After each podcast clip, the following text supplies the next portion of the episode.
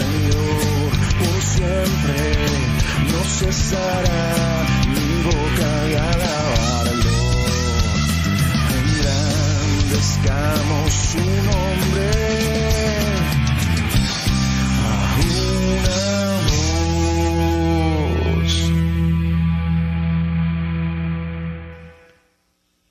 Este canto se llamó Digno Digno. Lo interpretó desde Piedras Negras, Coahuila, Iram Limón.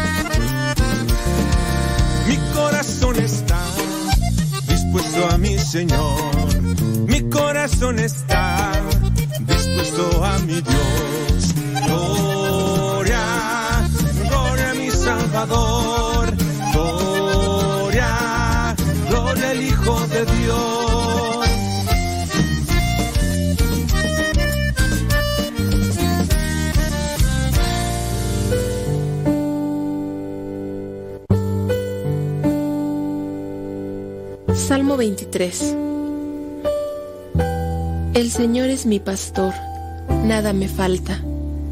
En verdes praderas me hace descansar y a las aguas tranquilas me conduce. Me da nuevas fuerzas y me lleva por caminos rectos, haciendo honor a su nombre. Aunque pase por el más oscuro de los valles, no temeré peligro alguno, porque tú, Señor, estás conmigo. Tu vara y tu bastón me inspiran confianza. Me has preparado un banquete ante los ojos de mis enemigos. Has vertido perfume en mi cabeza y has llenado mi copa a rebosar. Tu bondad y tu amor me acompañan a lo largo de mis días. Y en tu casa, oh Señor, por siempre viviré. Gloria al Padre, al Hijo y al Espíritu Santo como era en el principio, ahora y siempre, por los siglos de los siglos. Amén.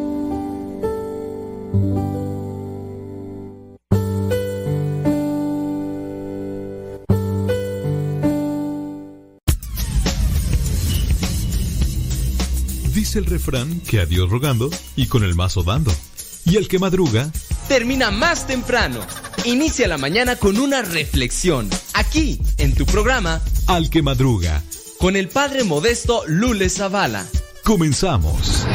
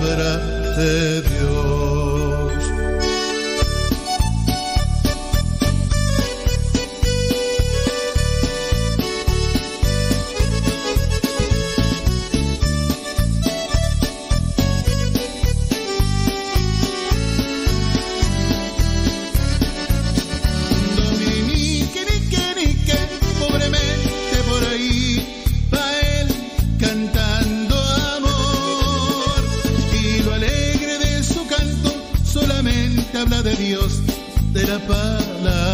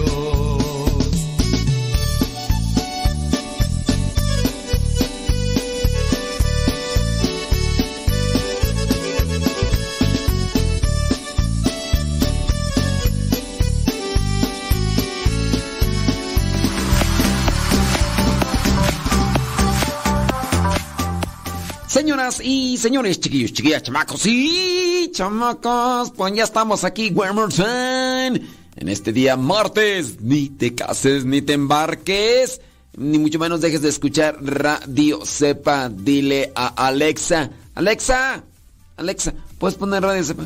Listo, listo. Hoy es Día Internacional del Músico o Día de la Música, Día de Santa Cecilia. Pero en las efemérides internacionales así está planteado, fíjate. Fíjate nada más. El 22 de noviembre se celebra el Día Internacional de la Música como una fecha dedicada a todos los músicos, amantes de la música y en general a todas las personas que disfrutan con la música. Esta fecha también se conoce como Día Internacional del Músico y muchos países se celebra el primero de octubre. Pero acá en México, 22 de noviembre, sirvan ambas fechas para rendir homenaje al arte de la música. Y a quien no le gusta la música, es prácticamente imposible encontrar a un ser humano que no disfrute con la música. Otra cosa diferente es el estilo de música, pero en general a todos nos agrada. Y el motivo no es otro que el hecho de que lo llevamos en los genes. Así que ya sea rock, clásica, country, jazz, pop, incluso banda, ¿verdad? Incluso banda, aunque hay algunos que les da como que roña. Te resulta agradable escuchar una melodía bonita, por ello se celebra este Día Internacional del Músico o Día Internacional de la Música.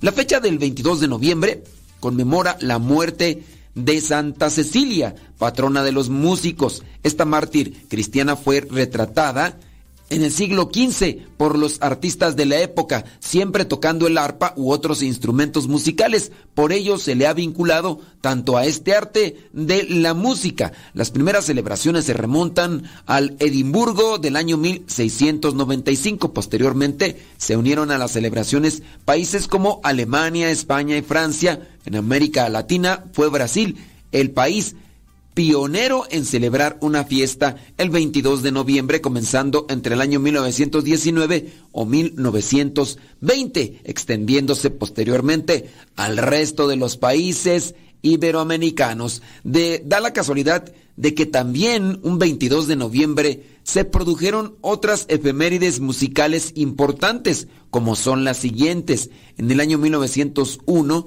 nace el compositor español eh, Joaquín Rodrigo, autor del concierto de Aranjuez. Oh, yo creo que ustedes lo conocen igual que yo.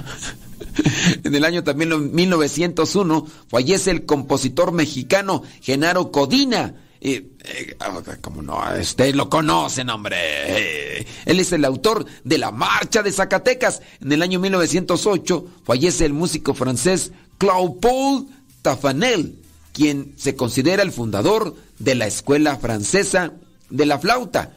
En el año 1913 nace el compositor, director de orquesta y pianista británico Benjamin Britten, considerado el más importante creador musical académico allá en el siglo XX. En muchos países del mundo, el Día Internacional de la Música se celebra el primero de octubre. De hecho, el primer Día Internacional de la Música se celebró el primero de octubre allá en el año 1965, organizado por el Consejo Internacional de la Música y su presidente Yehudi Menuhin, que fue un violinista y director de orquesta estadounidense de origen ruso. Si tienes una banda o tocas algún instrumento o un coro parroquial, qué mejor día para reunirse y crear una bonita melodía.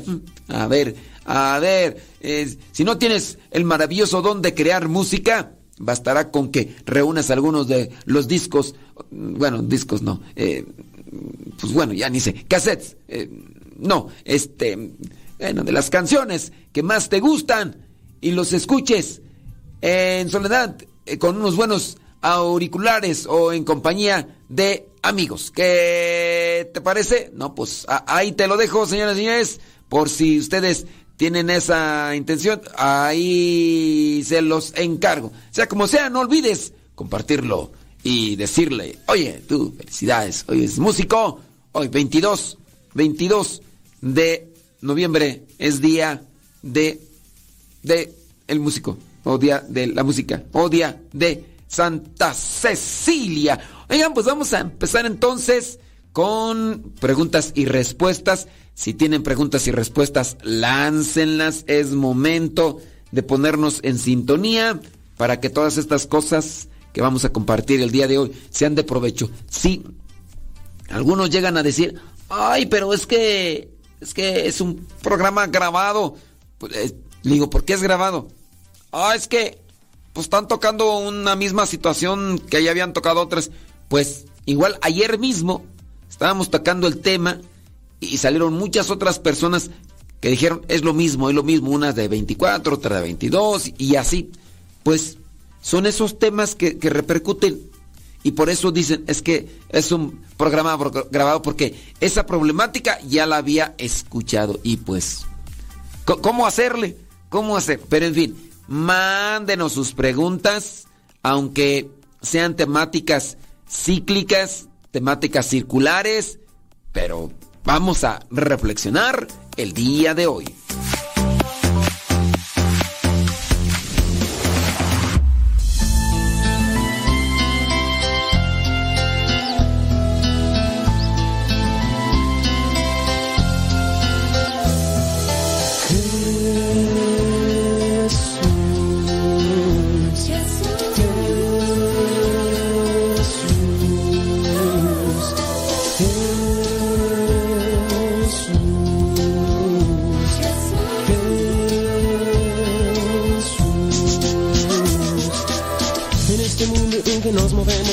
teníamos es intentarnos de tanto sufrimiento.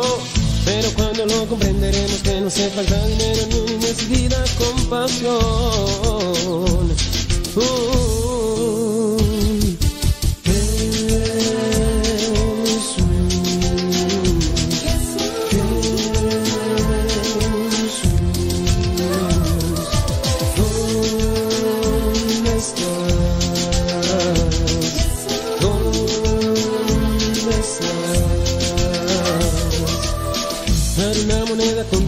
Es muy fácil hacer eso, hay que dar más bien el corazón.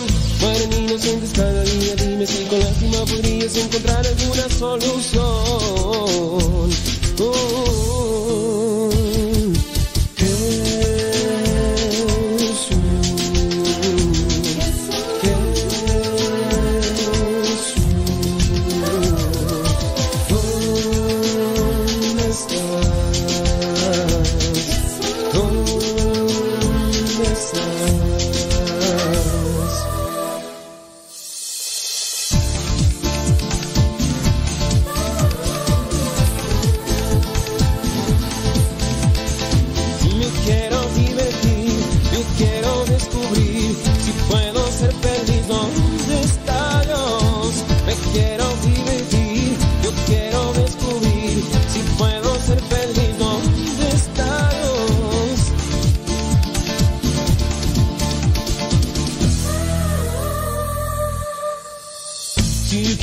feliz, debo estar dispuesto a aceptar todo dolor y sufrimiento, pero con amor.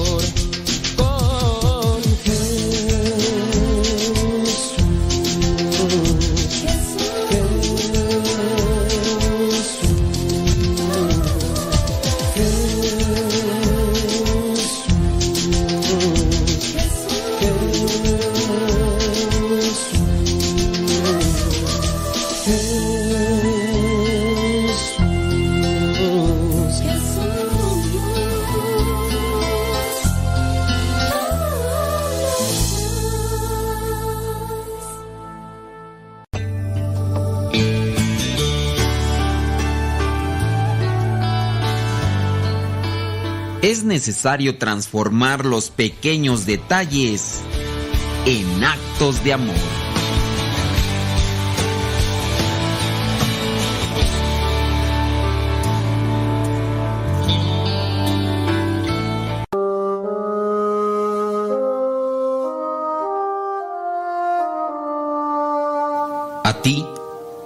Virgen María, a ti, Madre de Dios, te alabo y te bendigo, porque tu Hijo soy. Linda florecita, que alegras la mañana, escucha mi oración para poder salvar mi alma. A ti, mi virgencita, a ti, linda doncella, que tienes más candor que el brillo de una estrella. No olvides, virgencita, que somos pecadores. Por todas las ofensas, te pido mil perdones.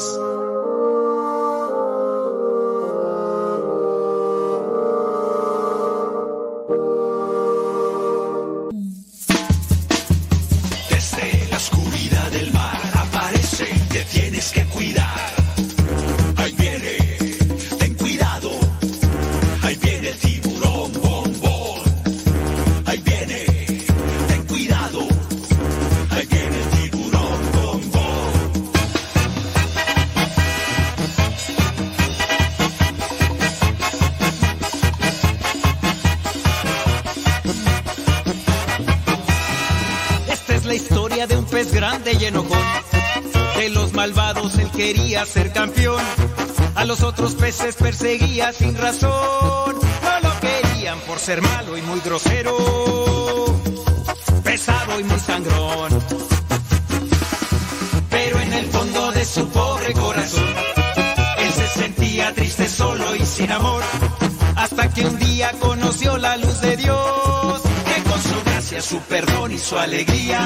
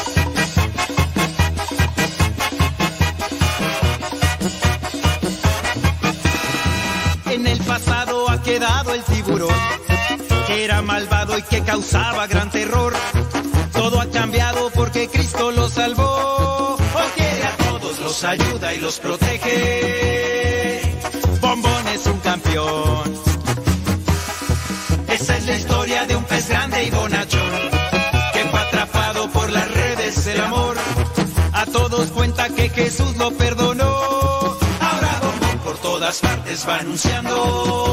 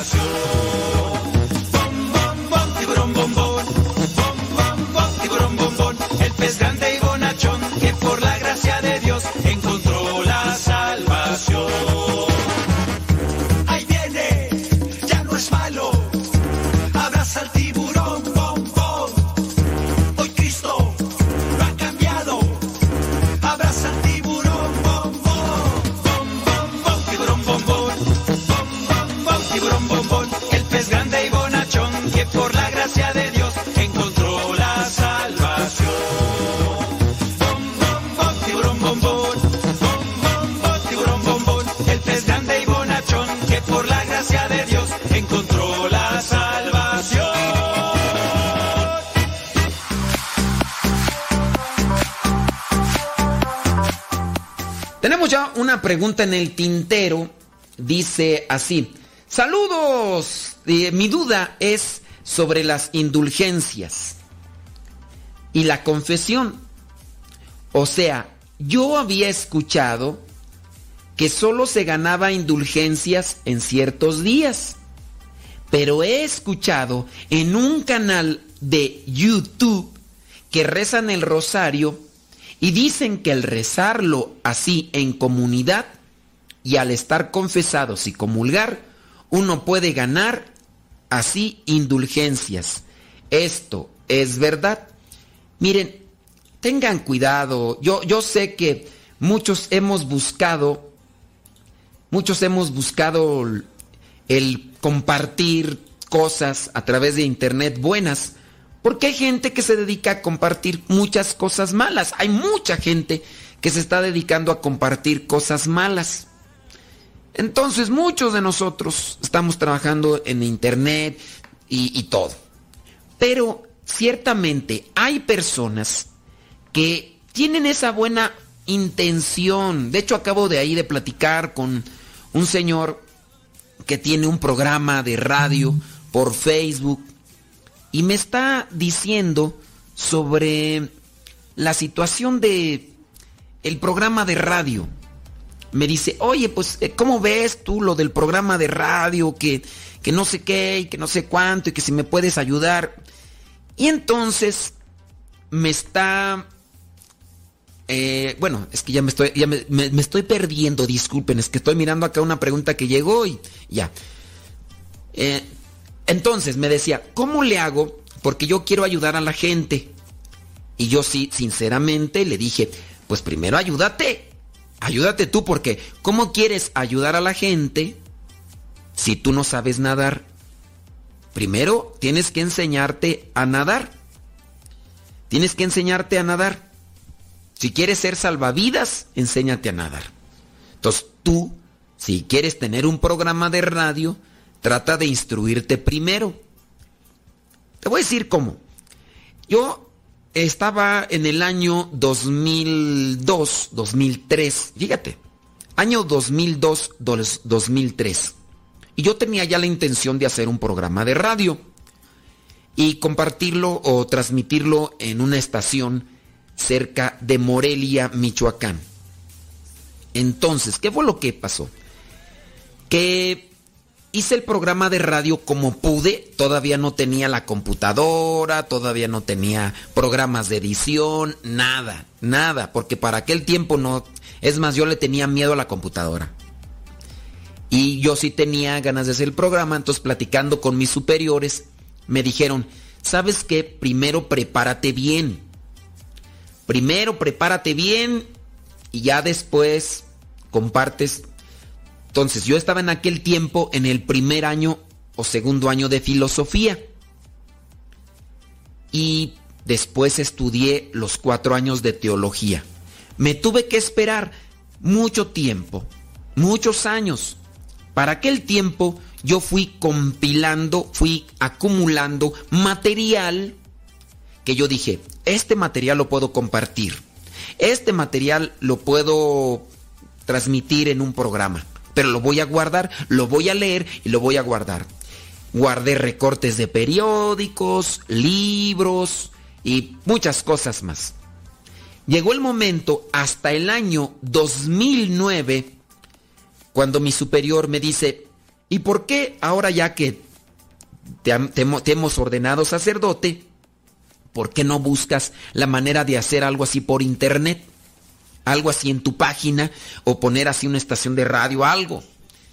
Y entonces dije yo, pues bueno, vamos a hacerlo. Ahora sí ya. Entonces fue hasta el 2009 cuando empecé ya a compartir aquello que había acumulado y que había estudiado. Hay muchas personas con muy buena intención y no, no es que yo me esté sobreponiendo. Yo también tengo mis fallas porque mis conocimientos teológicos, litúrgicos, eh, eh, de la Sagrada Escritura son muy pocos, muy pocos. Pero hay gente que me dice, quítate que ahí te voy. Y hay mucha gente, mucha, pero mucha gente en Internet que no tiene conocimientos y que habla por sentimientos. Salió con versos sin esfuerzo, un par de huevos para el almuerzo. Habla con sentimientos, mas no con conocimientos. Y a veces dicen cosas que agarran de una página, la leen sin entender, sin cerciorarse que sea verdadera la información y después la dice como si fuera mera verdad. Y hay veces que esa información que agarran de ciertas páginas que son pseudo católicas, pues también los engañan y engañan a quien escuchan, a quien, a quien los escucha. Y entonces, pues sí, hay muchos programitas por ahí que no. Hace un tiempo escuchaba a una, pues ya conductora de radio de hace ya mucho tiempo, donde decía cosas que no eran ciertas con relación al Papa. Y empezaba a leer escritos que se les dice bulos. Los bulos son escritos que se atribuyen a alguien, pero son exagerados o son distorsionados.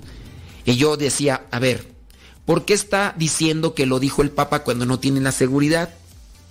Entonces, sí, uno tiene que hacer llamados de atención con la intención de la corrección.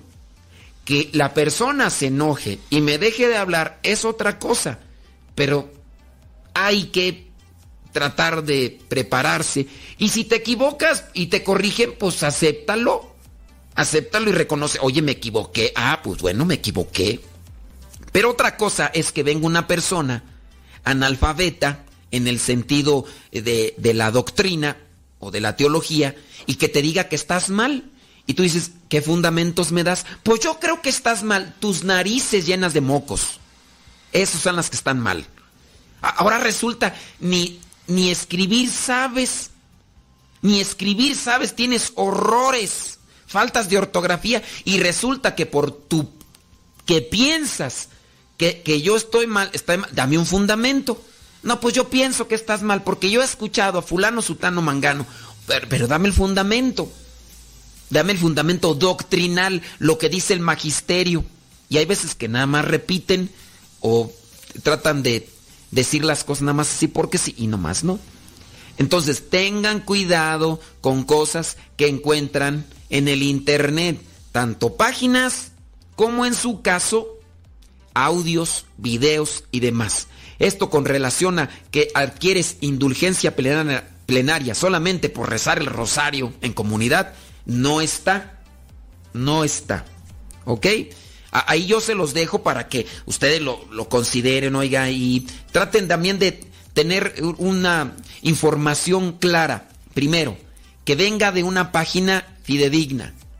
En su caso, busquen eh, Radio Vaticana o en su caso las páginas que son que se miren Radio Vaticana es la página con noticias del Vaticano y hay otras páginas que también dan noticias del Vaticano está Zenit está otra pá- página que es muy cuidadosa con su contenido que se llama Así Prensa son páginas en las que uno puede tener confianza, pero sí, no se dejen llevar por todo lo que encuentren en el internet, ¿eh?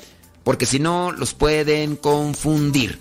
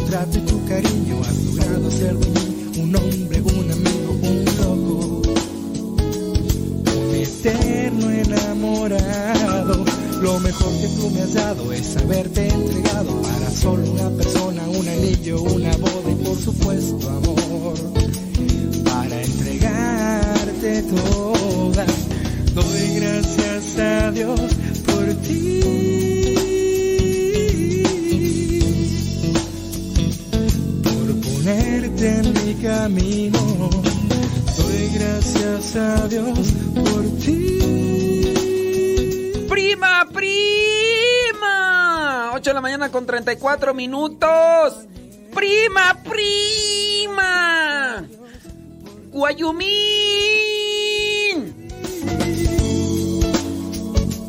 Por ponerte en mi camino. Doy gracias dice adiós por ti.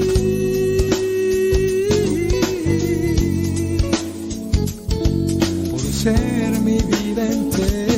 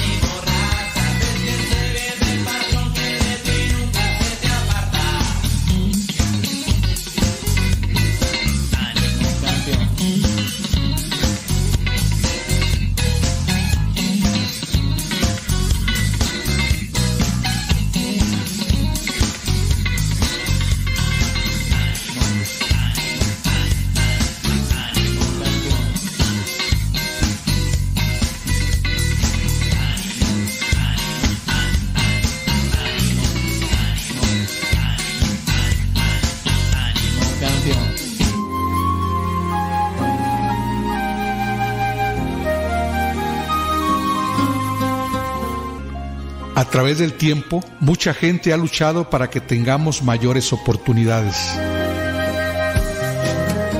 una mayor igualdad, una mayor justicia. Ahora tenemos el compromiso de hacer lo mismo por nuestros hijos y por los hijos de nuestros hijos. No esperemos tiempos en donde la fuerza y las armas sean indispensables para la supervivencia. Hoy es el momento de revalorar los principios de vida fincados en la verdad y en la justicia para que se mantenga el impulso del cambio. Hay muchas situaciones que han ido cambiando para bien de nuestro país y en nuestro hogar a través de los años, pero también hay otras que no han cambiado en nuestro diario vivir, o por lo menos no tan rápido como lo hubiéramos deseado. Incluso podemos tener la impresión de que nada ha cambiado o de que estamos peor que antes. Y aún así, debemos seguir intentando ser mejores. Nuestra responsabilidad y nuestra dignidad nos los exigen.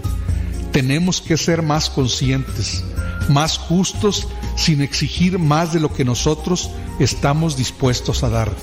La indiferencia no es el mejor camino hacia la superación, como tampoco lo es el tipo de pasión o el exceso que destruye.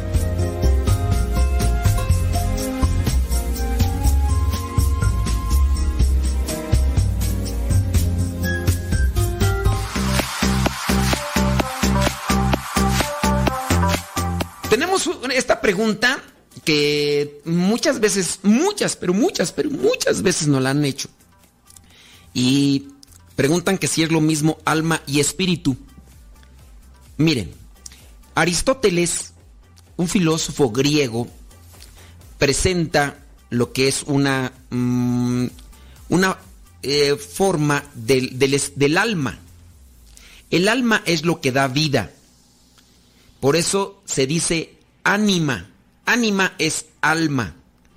Pero también eh, viene a ser el, aquello que, que da vida y puede ser también espiritual. Y la división o la especificación del alma, Aristóteles, filósofo griego, que después Santo Tomás de Aquino asume la especificación del alma. Dice Aristóteles, el alma vegetal existe. Las plantas son seres vivos. Mientras la planta tiene vida, tiene alma, pero no es espíritu, no trasciende. Una planta tiene alma vegetal, tiene vida. Un perro, un loro, tiene vida, tiene alma, es alma animal. Cuando muere uno de estos, muere también el alma. El alma no es trascendente. Pero a diferencia del ser humano, tiene un alma espiritual. Entonces, si tú me preguntas, alma y espíritu es lo mismo, dependiendo el caso. No es lo mismo el alma espiritual del ser humano que el alma vegetal o el alma animal. El alma da vida, el alma animal. Muchos dicen, no, la planta no. Sí, ¿sabían ustedes que cuando se corta el césped, el pasto, el olorcito del césped es lo que llega, e, es el aroma que segrega el mm, pasto en tono de auxilio porque se está siendo cortado. Y eso es lo que dicen los, los conocedores de esas cosas. Los, eh, ¿cómo le llaman? Bioquímicos o no sé cómo le Bueno, eso es lo que dicen. Las plantas son seres vivos. Una planta que recibe halagos, una planta que recibe maldiciones, lo resiente. Es un ser vivo. Está un experimento en una escuela y está el video de hecho en internet, lo pueden encontrar por ahí. En una escuela para hablar del bullying, en una urna de cristal colocaron una planta. La planta tenía la parte superior destapada. A unos cuantos metros colocaron otra urna de cristal y dentro de la urna otra planta con las mismas características de sol, de sombra, de agua, de abono. Ok. ¿Cuál era el. cuál era la, mm, la, la, la tarea? La tarea era de que los niños tenían que llegar a la escuela y tenían que acercarse a cada una de las urnas de cristal. A una planta le iban a decir cosas bonitas a la otra planta le iban a decir cosas malas. Fea, horrible, muérete, no sirves para nada, cosas de esas. Ese era un experimento para decirles a los niños de esa escuela, las mismas plantas lo resienten. Al paso de las semanas, se dieron cuenta que la planta que recibía halagos y saludos estaba más radiante verde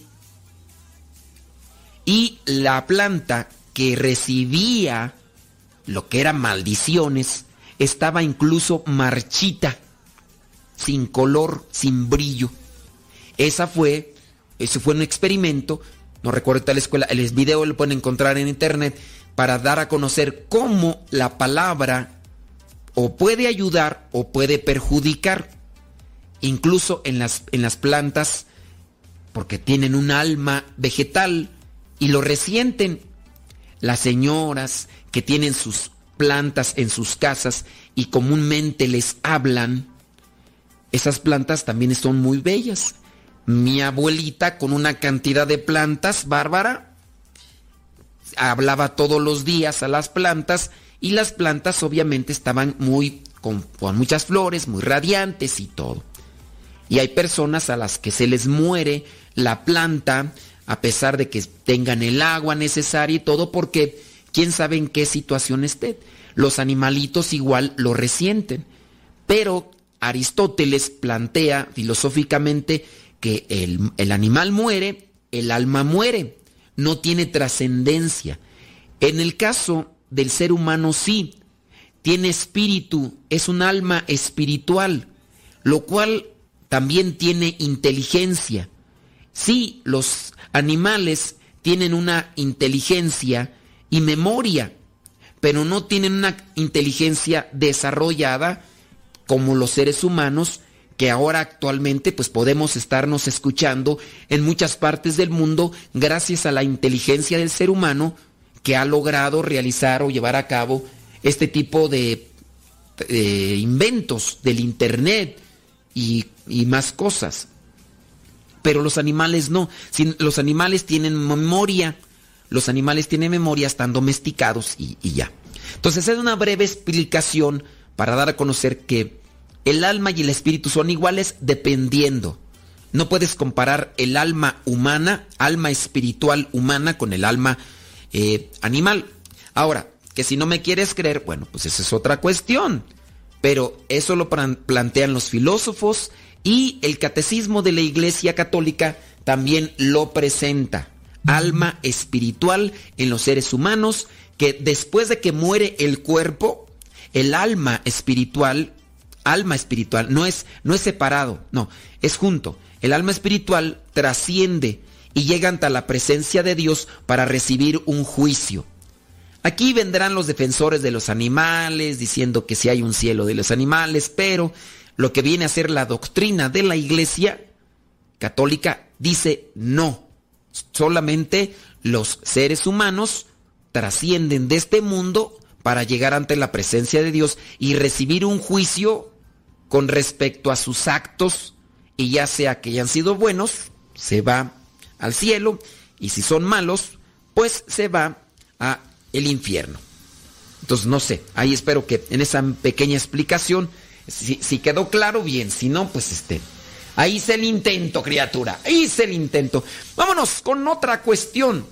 Dice, hola padre, tengo un dilema.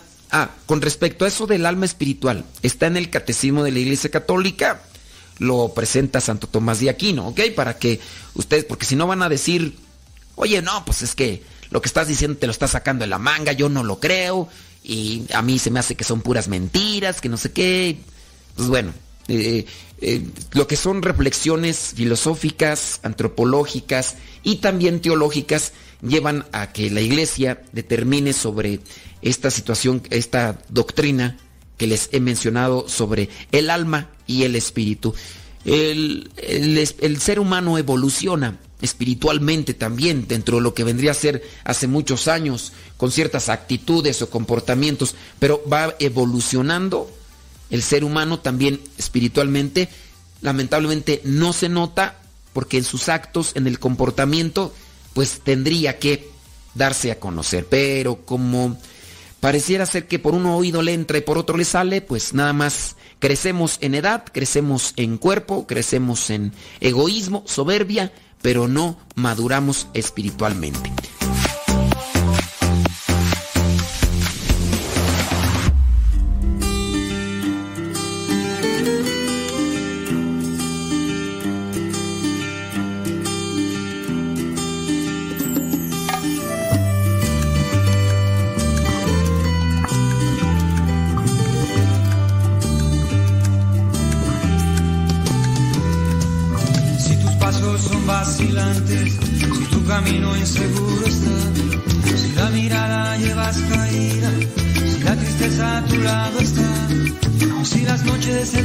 Largas, si en tus días hay oscuridad, si necesitas un buen amigo, solo en Jesús lo podrás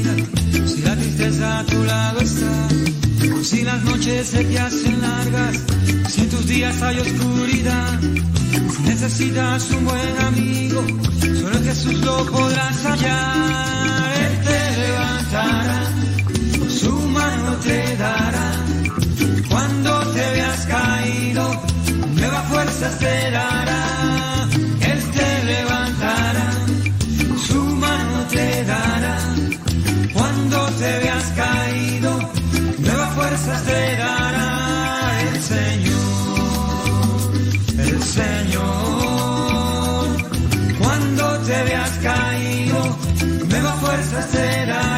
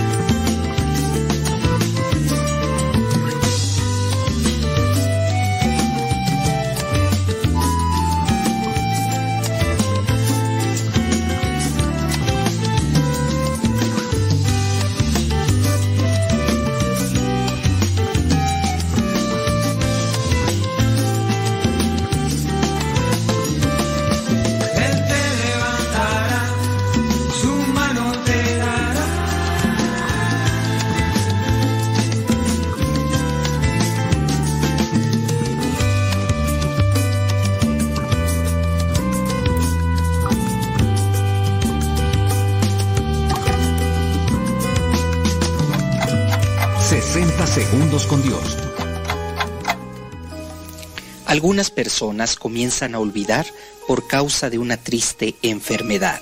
Sus recuerdos se van apagando y dejan en el olvido su historia, familia, anécdotas de su trabajo y al final olvidan su nombre. Es el Alzheimer, lo que causa la pérdida de los recuerdos y de la memoria, que sin ellos pocos somos. No me pidas que me recuerde, no trates de hacerme comprender, déjame descansar. Hazme saber que estás conmigo, abraza mi cuello y toma mi mano. Estoy triste, enfermo y perdido. Todo lo que sé es que te necesito. No pierdas la paciencia conmigo, no juzgues, no grites, no llores.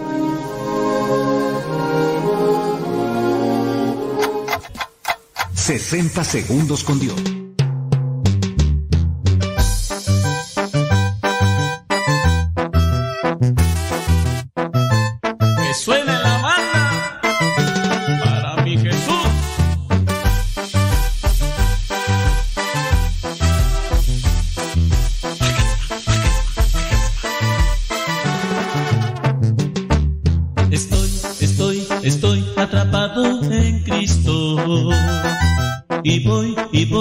Voy, proclamando su amor. Iré, iré, iré con todos mis hermanos a proclamar sin fin la palabra de Dios. Este amor no me deja, es amor de verdad. No tengo escapatoria,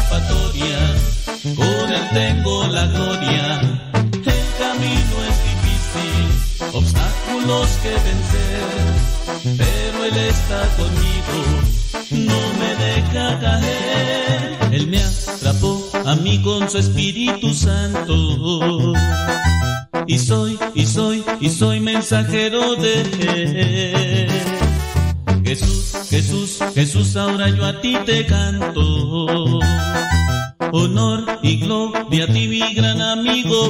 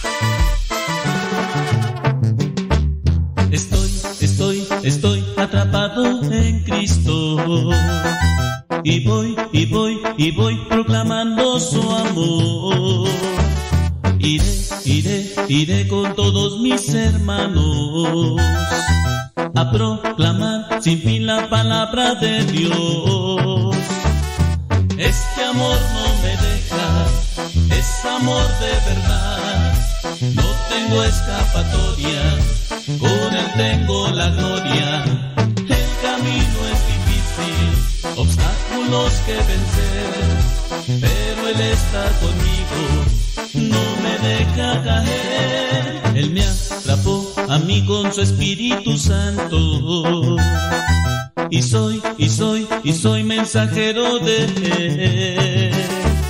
Jesús, Jesús, Jesús, ahora yo a ti te canto.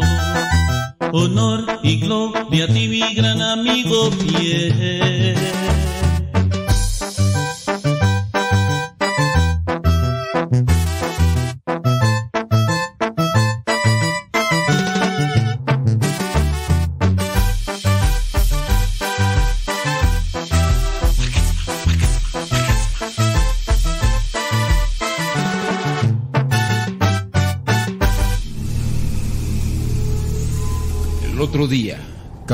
para montar, hacer un cerco que separa mi terreno del de mis vecinos, me encontré enterrado en el jardín un viejo cofre lleno de monedas de oro. A mí no me interesó por la riqueza, sino por lo extraño del hallazgo. Nunca he sido ambicioso y no me importan demasiado los bienes materiales. Después de desenterrar el cofre, saqué las monedas y las limpié. Estaban sucias y pues todas cochambrosas, todas enmohecidas las pobres. Mientras las apilaba sobre mi mesa, también las iba contando. Me di cuenta que, pues sí, constituían todas esas monedas una verdadera fortuna. Solo por pasar el tiempo empecé a imaginarme todas las cosas que se podrían comprar con esas monedas. Pensaba en lo loco que se pondría un codicioso que tomara eh, esa cantidad de dinero. Por suerte, no era mi caso. Hoy vino un señor a reclamar las monedas. Era mi vecino.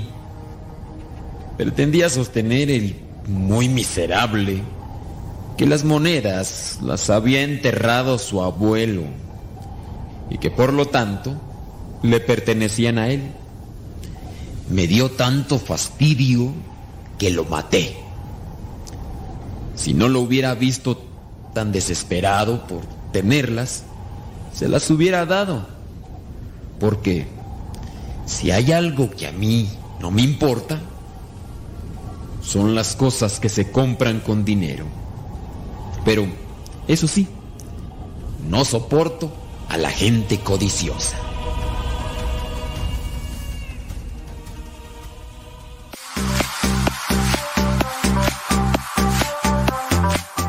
Gracias por estar allí en sintonía con nosotros. Hoy día martes 22 de noviembre. ¿Qué tiene que ver Santa Cecilia con una mártir, con la música? Una virgen de ilustre, noble familia romana unida tradicionalmente al arte musical. El culto a la Virgen y mártir Santa Cecilia es muy popular y antiguo. Se remonta a la época de los primeros cristianos.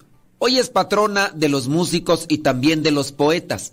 Se sabe muy poco de ella y lo que se sabe es gracias a las actas de Santa Cecilia que fueron escritas en latín, aparecieron allá por el año 480, lo que indica que la iglesia romana ya la conmemoraba. Según el texto, Cecilia había sido una virgen de ilustre, noble familia romana, se había convertido al cristianismo cuando era niña y sus prácticas religiosas y devociones eran muy fervorosas. Sus padres no compartían sus pensamientos y la dieron en matrimonio a un noble joven, pero pagano, de nombre Valeriano, cuando tras la celebración del matrimonio, la pareja se retiró a la cámara nupcial para, pues, ya sabes. Cecilia dijo a Valeriano que ella había entregado su virginidad a Dios y que un ángel celosamente guardaba su cuerpo, pues, por consiguiente, Valeriano debía tener el cuidado de no transgredir, pues, ese pacto que ella tenía con Dios. Valeriano pidió ver al ángel, después de lo cual Cecilia lo envió a encontrarse con el Papa Urbano I. Según la tradición, transcurrió así.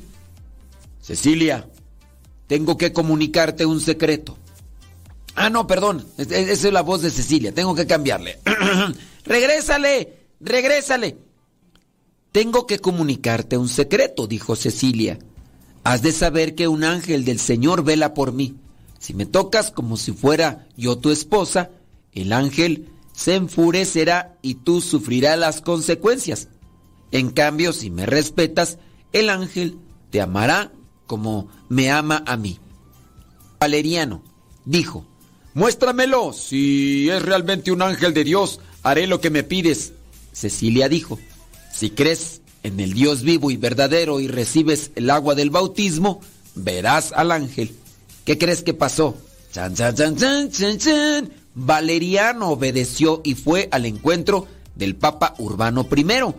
El Papa lo bautizó y Valeriano regresó como cristiano ante Cecilia. Entonces se apareció un ángel a los dos y los coronó como esposos con rosas y azucenas. Cuando Tiburcio, el hermano de Valeriano, se acercó a ellos, también fue convertido al cristianismo y a partir de entonces vivió con ellos en la misma casa en completa pureza. El prefecto Turcio Almaquio condenó a ambos hermanos, a Valeriano y a Tiburcio, a la muerte. El funcionario del prefecto Máximo fue designado para ejecutar la sentencia, pero se convirtió al cristianismo y sufrió el martirio con los hermanos.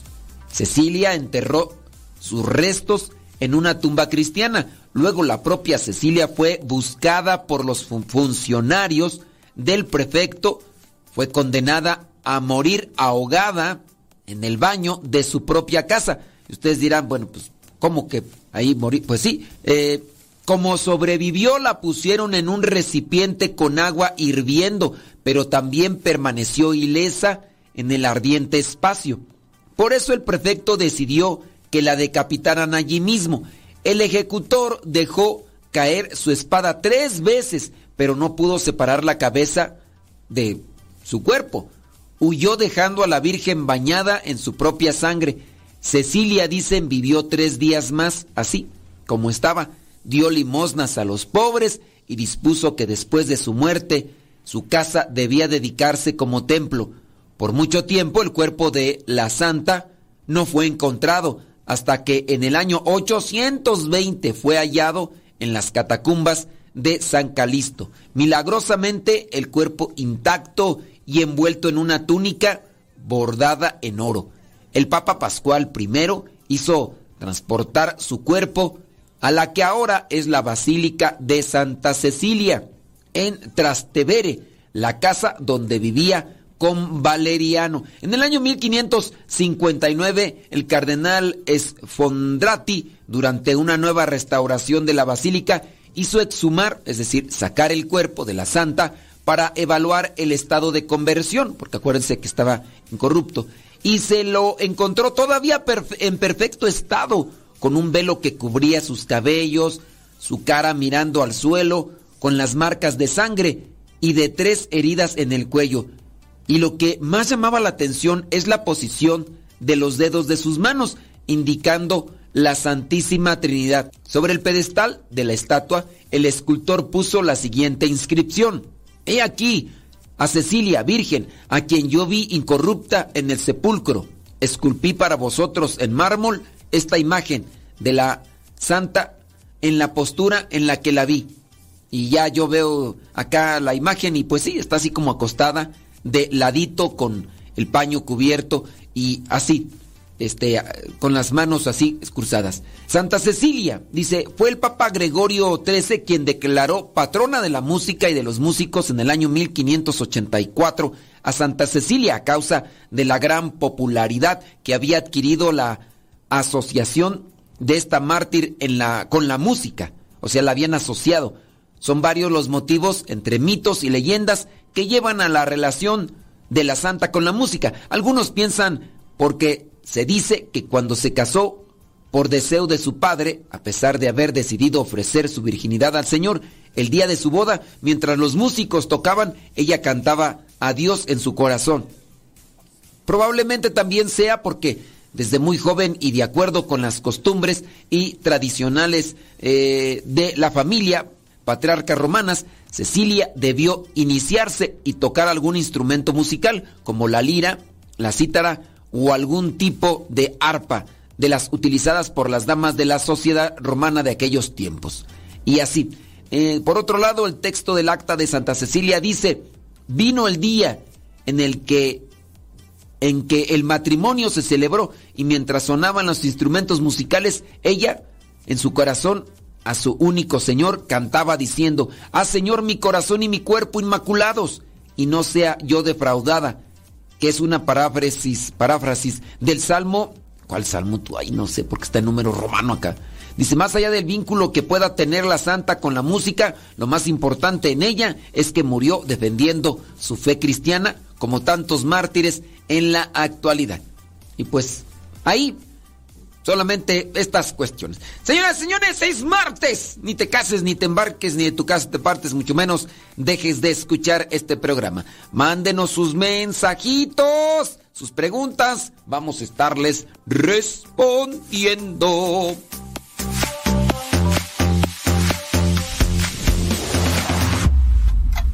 ...60 segundos con Dios. ¿Te ha sucedido que algunas veces no sientes ganas de orar? ¿Dudas si Dios está o no contigo? Llega un momento en donde crees que no eres digno de estar con Él. A veces sientes que no vale la pena seguir adelante. Ten mucho cuidado. Ese pensamiento hará que caigas en una crisis de fe, el momento ideal para dejar de creer y de esperar. No permitas que ese sentimiento de vacío te invada. Al contrario, persevera en el amor y en el diálogo con Dios. Entrégate con afán a sus cosas, que la pereza espiritual es la muerte segura del amor. Trata de identificar el motivo de tu falta de ganas y de manera creativa busca la solución. Si te esfuerzas, en poco tiempo volverás a encontrar la alegría de orar en todo momento. Tu amigo Rafa Salomón se despide, esperando que recobres las ganas de orar con alegría y gozo al amor de Dios.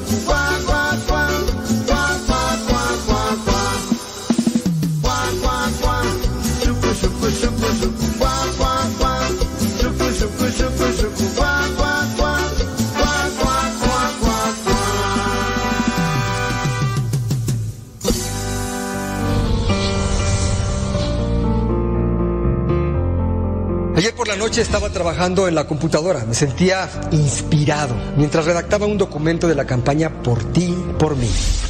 Hagamos el bien para que nos vaya bien. Entonces llegó mi hija. Pensé que venía a despedirse, pero no era así. Ella tenía ganas de platicar. Se sentó en una silla a mi lado y me preguntó qué estaba haciendo. Más o menos le expliqué y le dije que ya era tarde y que se fuera a dormir para que no se desvelara. Pero ella siguió ahí. Me preguntó cómo me fue durante el día. Yo no quería platicar en ese momento porque estaba escribiendo. Le contesté así, con frases cortas y comencé a teclar.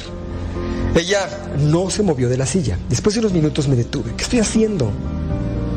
Por ti, por mí, es una filosofía que abarca todas las áreas de la vida, todas.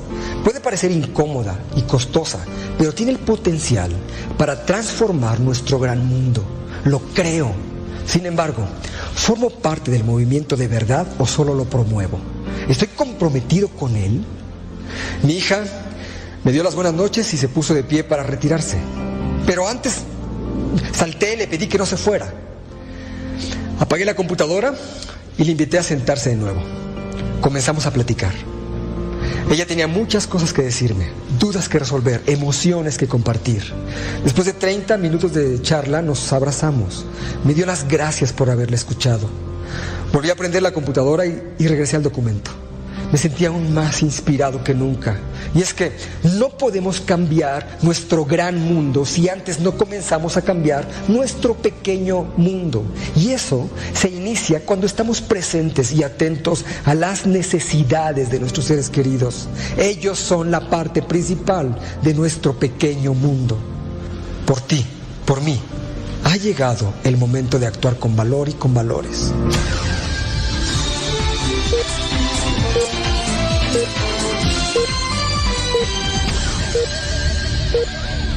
Por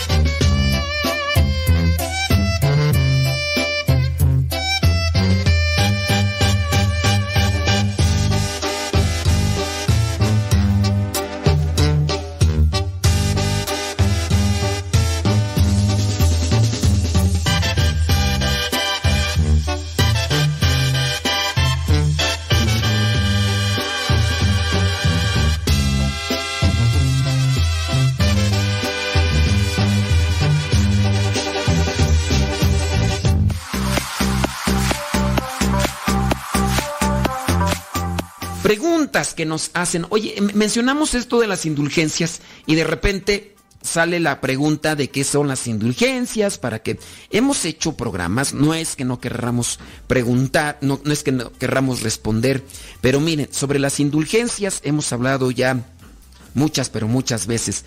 Eh, ¿Cómo ganar indulgencia? ¿Qué son las indulgencias? En la Iglesia Católica hay una doctrina sobre las indulgencias.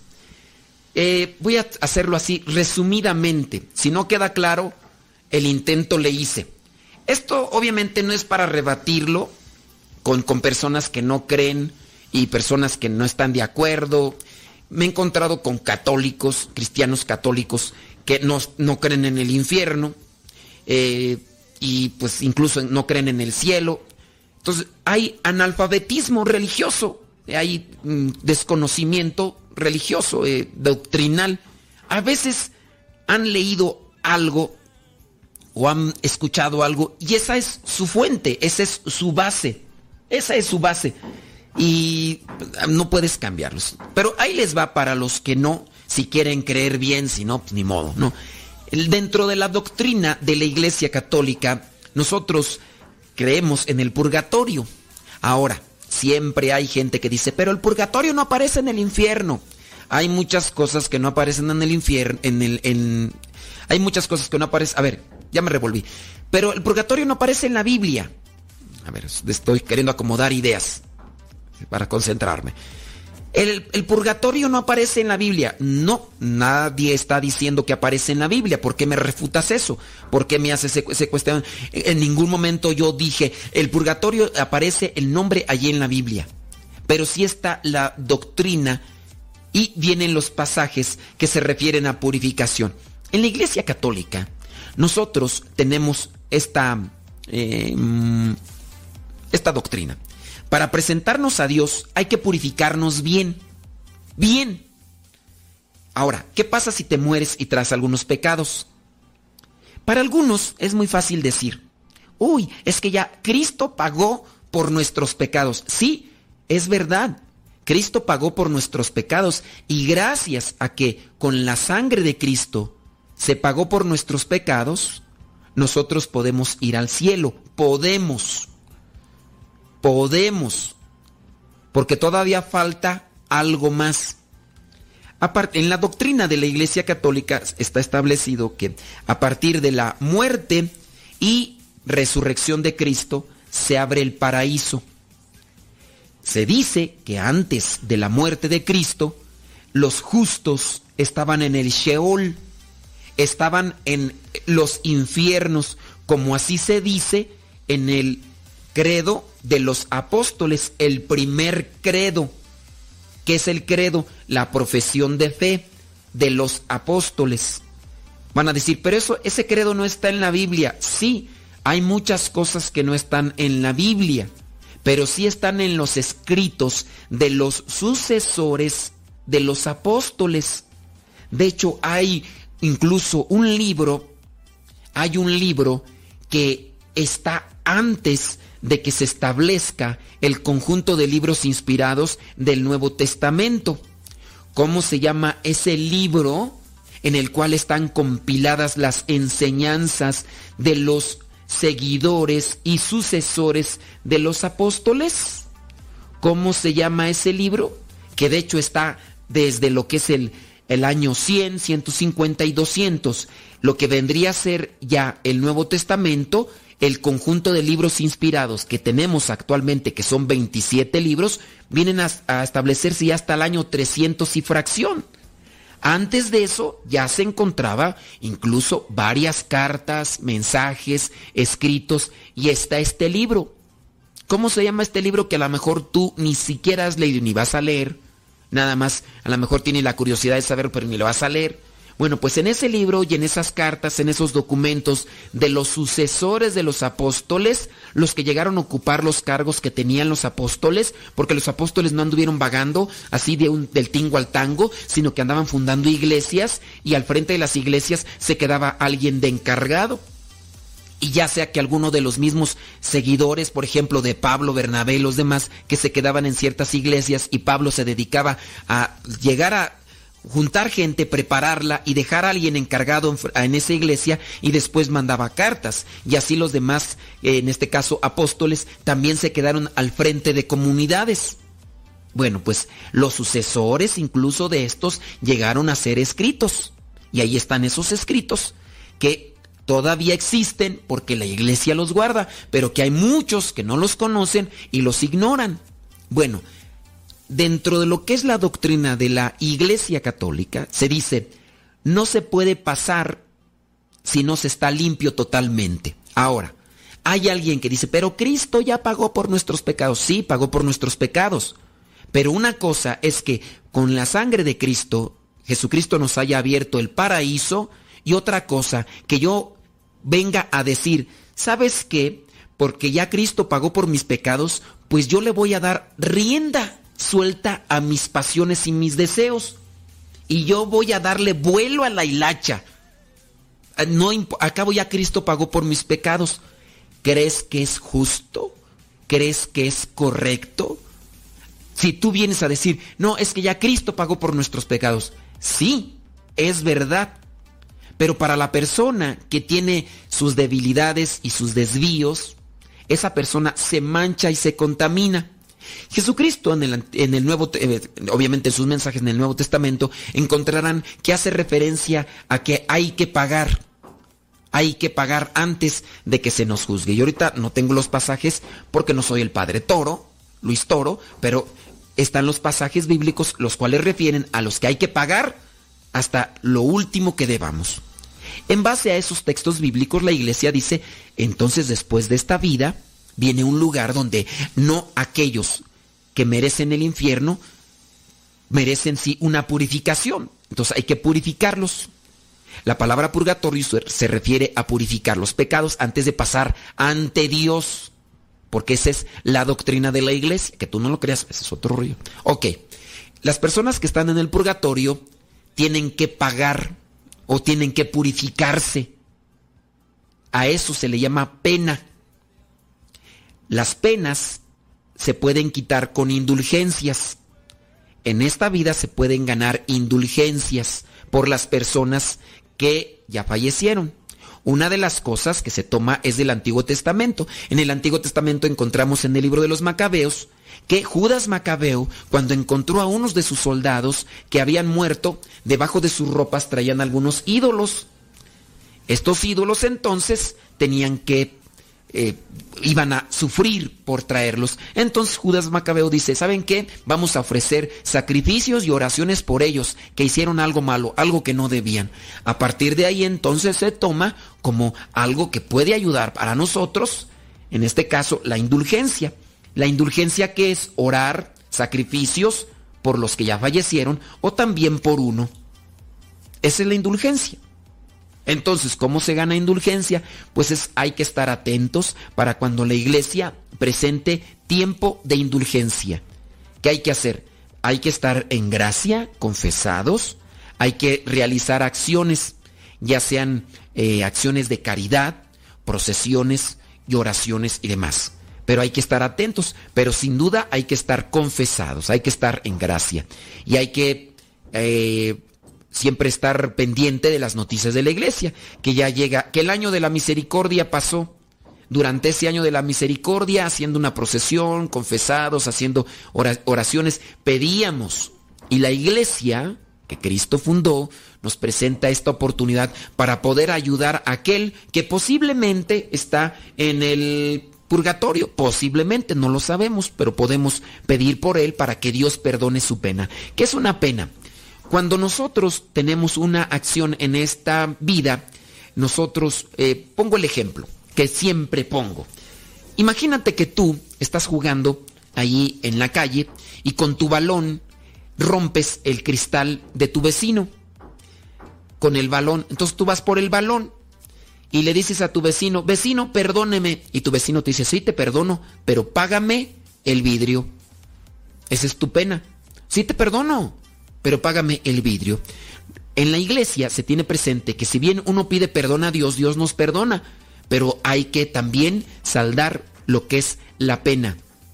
La pena se puede saldar aquí, sí, pero en este caso, nosotros sabemos que también en el purgatorio se pueden saldar si es que no las saldamos. Así brevemente, esto sería lo que es la indulgencia. Como ya mencioné, en otros momentos hemos hablado con más ejemplos presentando los textos bíblicos que no me sé de memoria para que ustedes puedan tener una referencia. Pero para ganar indulgencia se tiene que estar confesado, se tiene que estar en gracia y realizar cierto tipo de acciones, pero hay que estar atentos para cuando este tiempo de gracia nos lo presente la iglesia y así podamos ganar indulgencia para nosotros o para nuestros seres queridos que se nos adelantaron.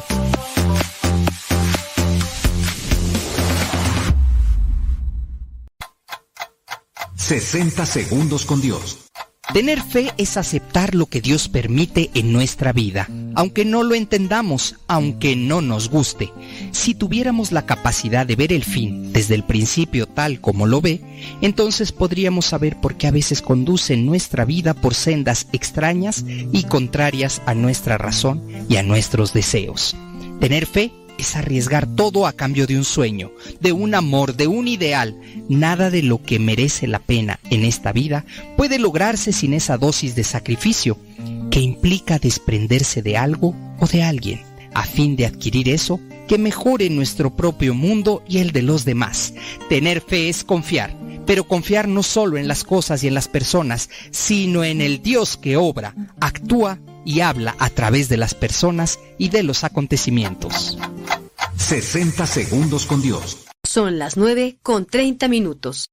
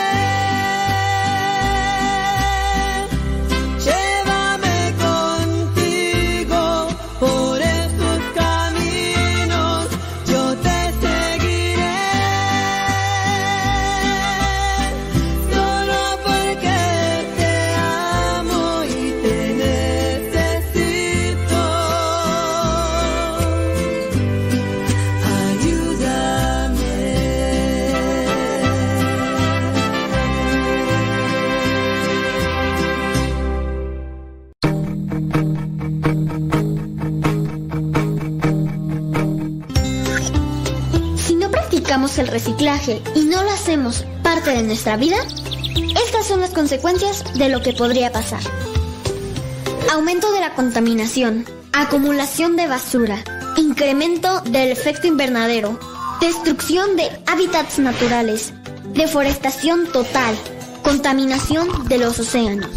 Pudimos hacer mucho desde casa, reciclando envases y empaques de plástico, aluminio, hojalata, cartón, Y vidrio. Si reciclamos, ahorramos recursos y reducimos la basura. En este 2020 podemos lograr un impacto real. La Tierra es el único hogar que tenemos. Debemos cuidarla y seguir su ejemplo. Reduce, reutiliza y recicla. Cuidemos el planeta.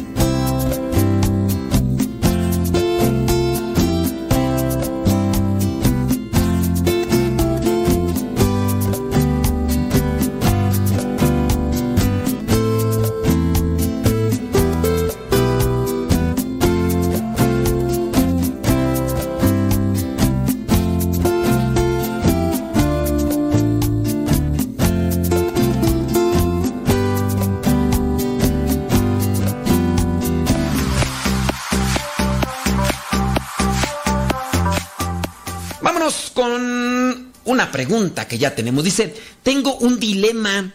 Resulta que hace una semana fui, no, fue mi mejor amigo a mi casa para contarme que se va a casar junto a su pareja. Y decimos que si, ah, y decimos que si puedo, ah, y decirnos que si puedo ser la madrina del matrimonio y además como padrino mi pareja. El tema es que le dije que sí, que no hay problema, pero me siento mal porque mi relación no está muy bien con mi pareja para ser parte de este sacramento. Pero tampoco puedo decirle que no porque es mi mejor amigo. Si él confió en mí, ¿cómo puedo fallarle en su mejor momento de felicidad a mi amigo? Además, tengo la duda, porque yo no estoy casada y no sé si podré ser la madrina, porque estoy en pecado. Tengo mi hijo de tres años, que incluso aún no lo he bautizado, debido a que tengo dilemas con mi pareja, que tenemos que invitar a toda su familia. Yo le digo que lo más importante es bautizar al niño y que pues nada más invitemos a los más cercanos, pero que no hagamos fiesta o cosas así. Pero él me dice que no, que si yo no invito a fulano, sutano, mangano, perengano y demás, que no, no hacemos nada. Padre, y ahí estamos en el estira y afloja.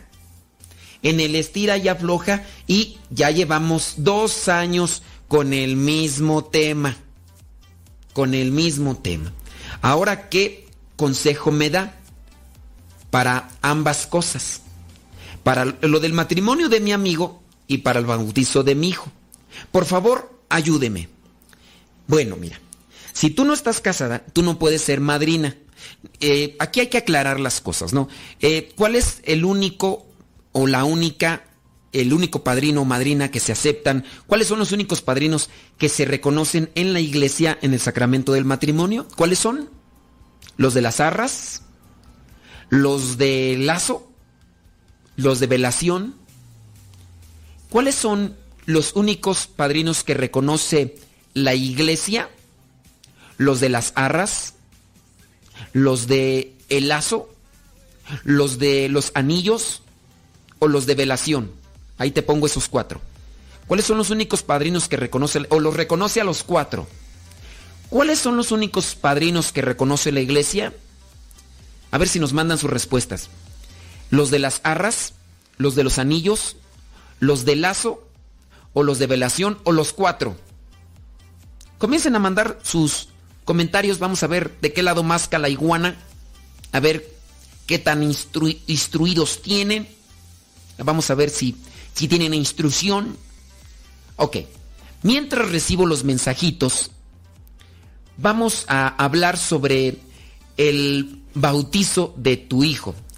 Lamentable y tristemente tu, tu pareja, no estás casada, lamentablemente tu, tu pareja no tiene un conocimiento de lo que es el sacramento. Lamentablemente no. Eh, por eso es que no le da tanta importancia. Tú sí tienes conocimiento con respecto a eso. Y por eso es que le das prioridad al sacramento. Eso da a conocer que tú estás más adelantada en el conocimiento de la fe. Y ahí están las cosas, ¿no? Tu, pareja pues dice, mejor, si vamos a hacer algo tiene que ser con fiesta, tenemos que invitar a fulano, sutano, mangano. Entonces, el sacramento es más bien un evento social, no es algo que repercuta en la fe. Y ya estoy recibiendo los mensajes.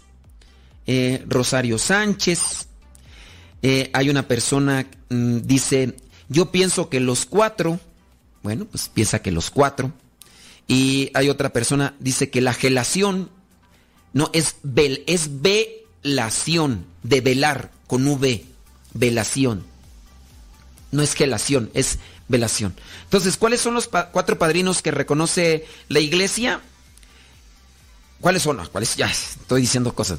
No, ¿cuáles son los padrinos que reconoce la iglesia? ¿El de anillos? ¿El de arras? ¿El de lazo? ¿O el de velación? ¿O los cuatro?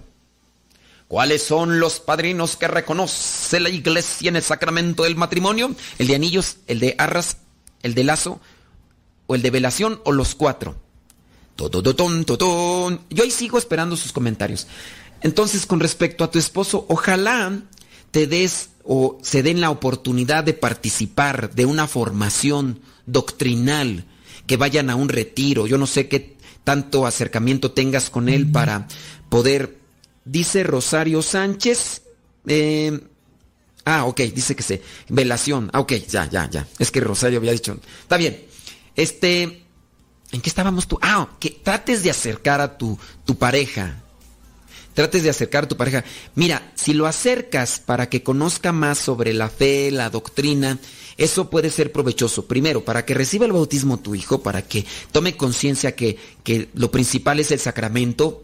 Y segunda, para que también tomen conciencia de su situación y así puedan mejor casarse y dejar la situación de pecado. Si hay gente que no se quiere mm, casar es porque en realidad no tiene un conocimiento de la dimensión que del pecado no, no la tiene y por eso es que eh, vive así y le da eh, largas al asunto y, no quiere.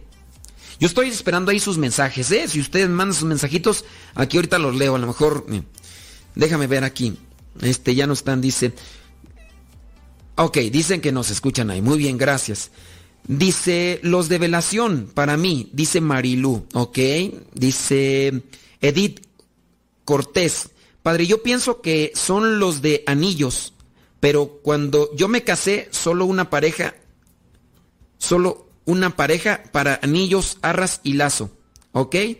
¿Cuáles son los padrinos que reconoce la iglesia? El de anillos, el de arras, el de lazo, el de velación o los cuatro. ¿Ustedes qué dicen? ¿Qué dicen? Eh, échenle, échenle. Bueno, entonces ojalá y te des esa oportunidad de participar de formación doctrinal. Las personas que eh, han recibido una invitación y han aceptado, ya habíamos hablado en otro programa sobre aquellas personas que interfirieron en tu fe para que te pudieras acercar más y a la vez enriquecerte. Y, y gracias a esas personas que nos invitaron a recibir cursos de Biblia, ahí en la iglesia del Sagrado Corazón, Martín Villaseñor me hizo la invitación, fui y gracias a eso cambió mi visión y también cambió mi vida por lo que fui conociendo en el camino. Pero hay mucha gente que prefiere la música, prefiere el baile, prefiere los demás. Ya nos tenemos que ir. ¿Cuáles son los únicos padrinos que reconoce la iglesia? Los de velación. Son los únicos. Y esos padrinos tienen que estar casados por la iglesia. Como tú no estás casada por la iglesia, tú no puedes ser madrina, ni tu pareja puede ser padrino de velación. Así que tienen que estar casados por la iglesia para ser padrinos. Y los únicos padrinos que reconoce la iglesia son los de velación. Los demás son bienhechores que también deben estar bien con Dios para poderte ayudar.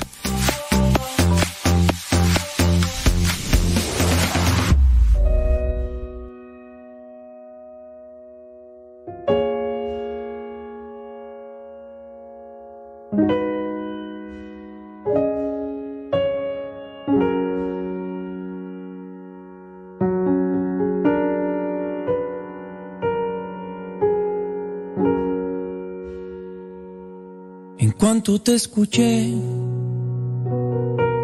mis redes yo dejé y luego te seguí. Hoy pesco para ti. No miento, yo dudé, pero en ti confié. Aunque fácil no es. Hoy pesco para ti.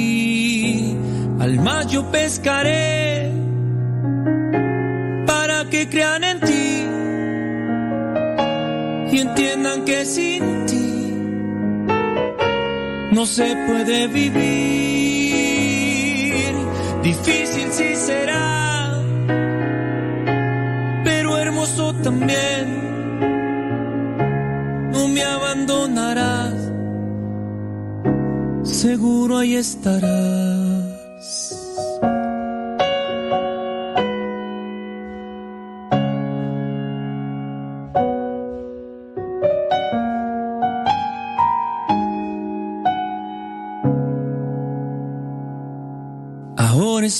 Ti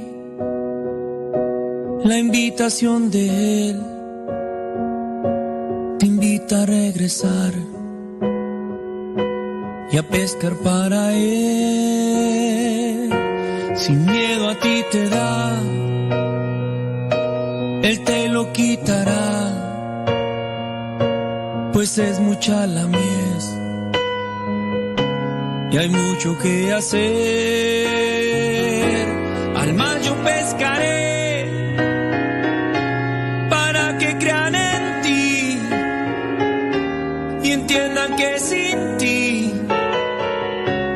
Se puede vivir. Difícil sí será, pero hermoso también. No me abandonarás seguro ahí estarás. Al mar yo pescaré para que crean en ti y entiendan que sin ti no se puede vivir. Al mar yo pescaré para que crean en ti y entiendan que sin ti no se puede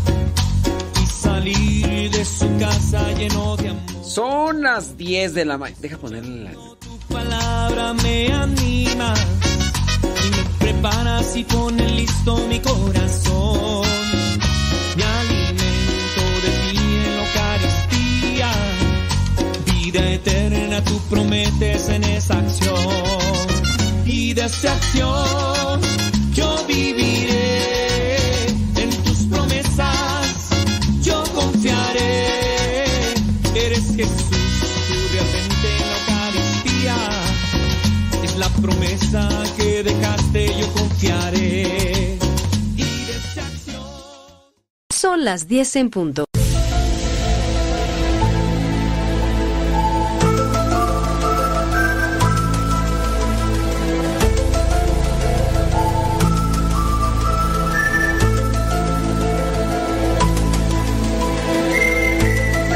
¿Pero por qué, don David Trejo?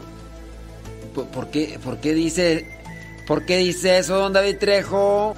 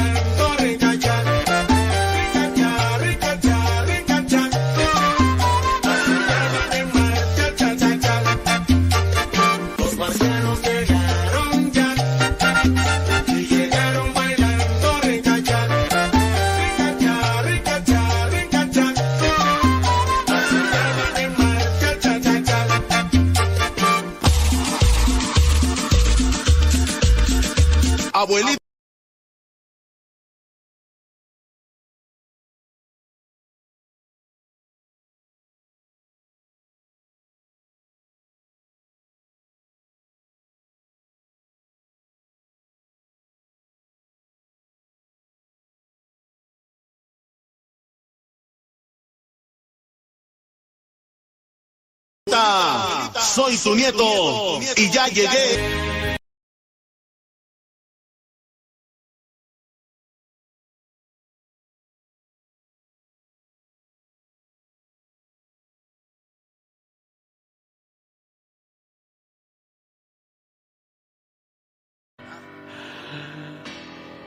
Ay, Dios.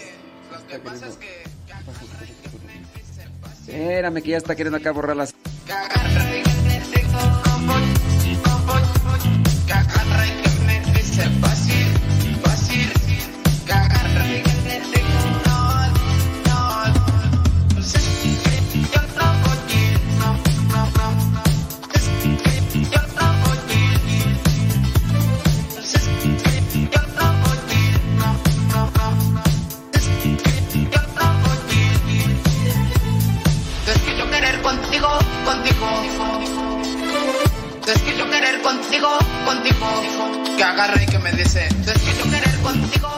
Dicen que allá en Chile es la una de la tarde con tres minutos, allá en Chile.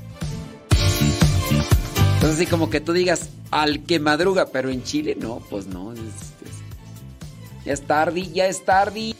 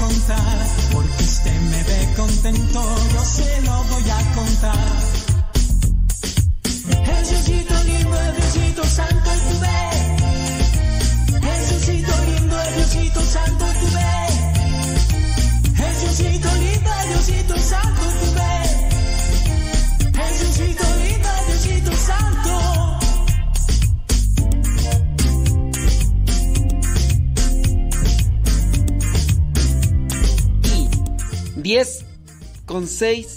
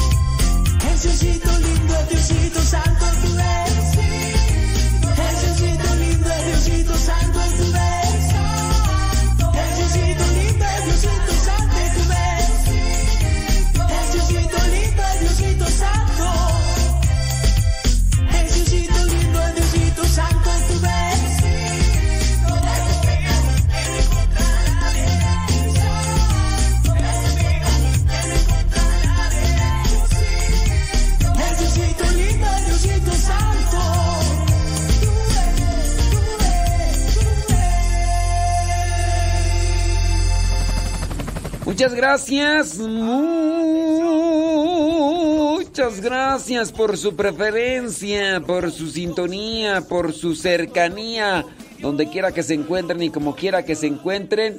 Muchas gracias. Leonor desde Acuitlapilco, Chimalhuacán, dice ella, presente. Ándele pues.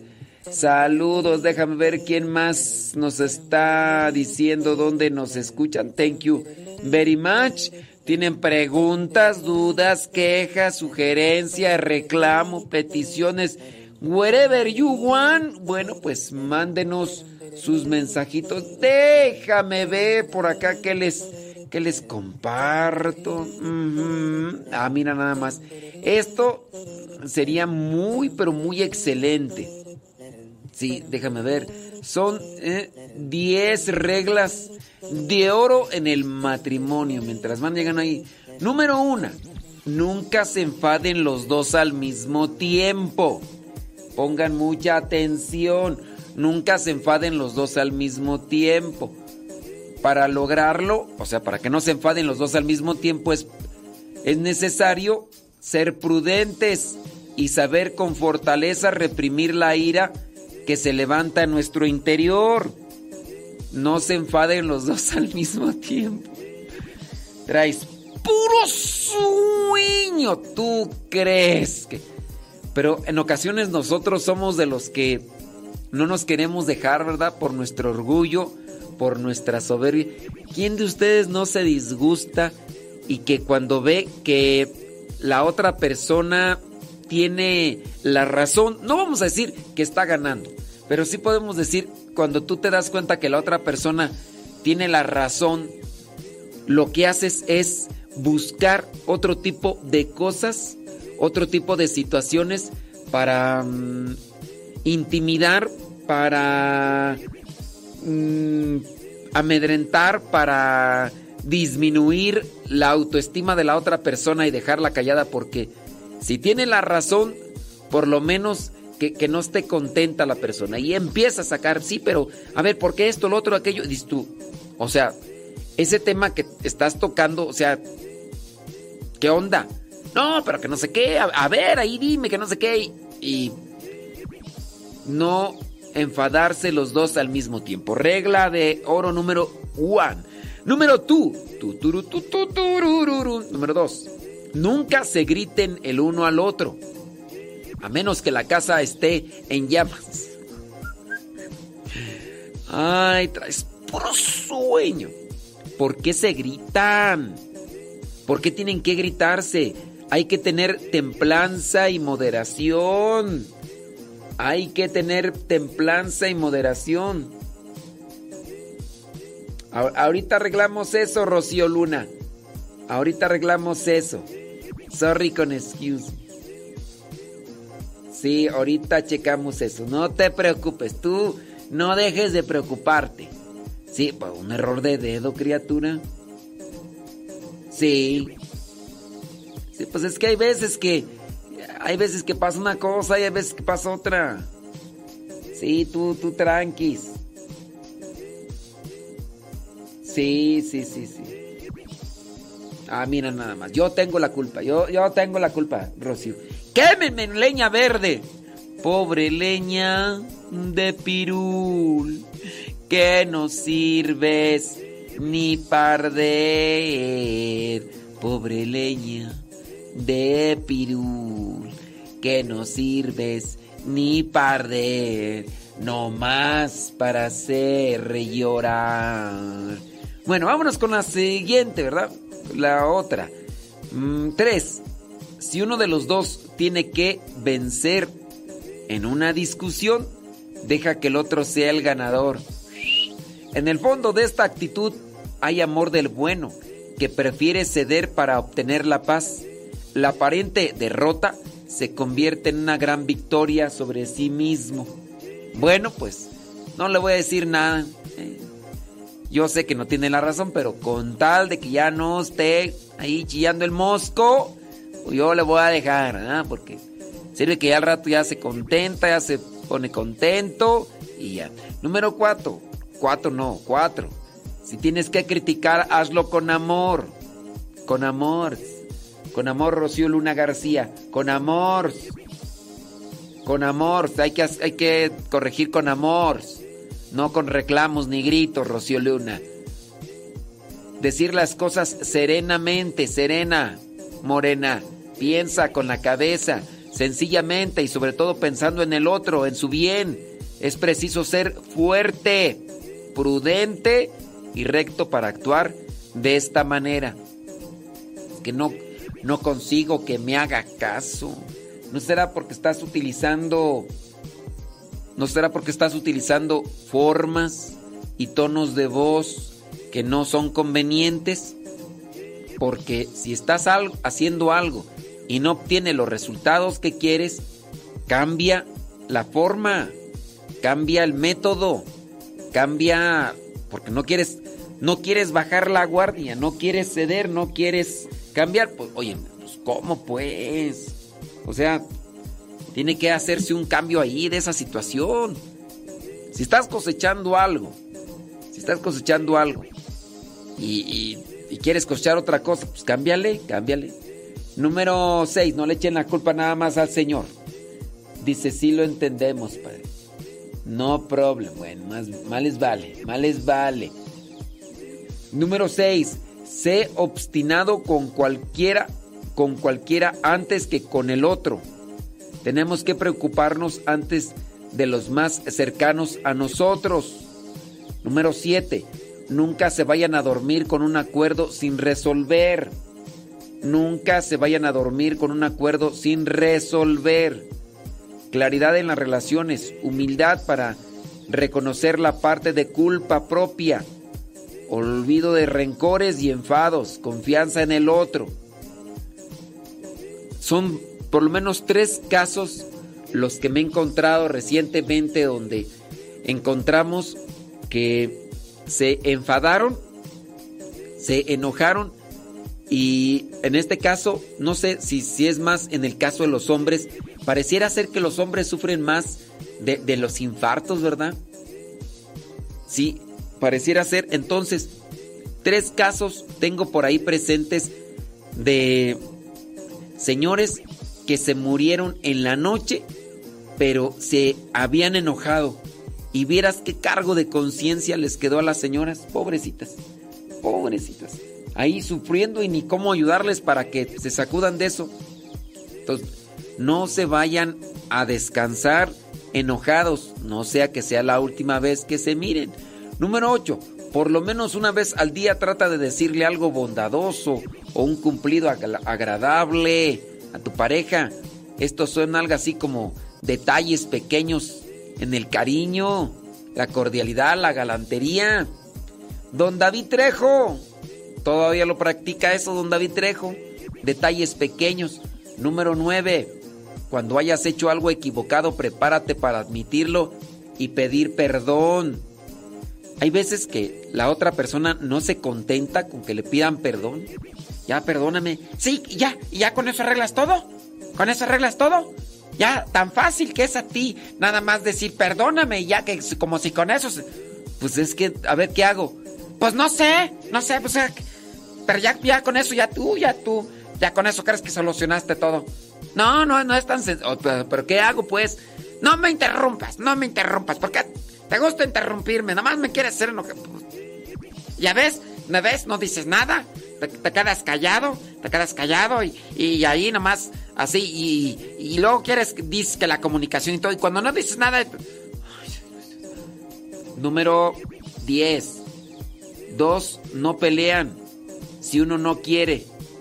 Y el que está equivocado es el que más habla. Dos, no pelean si uno no quiere.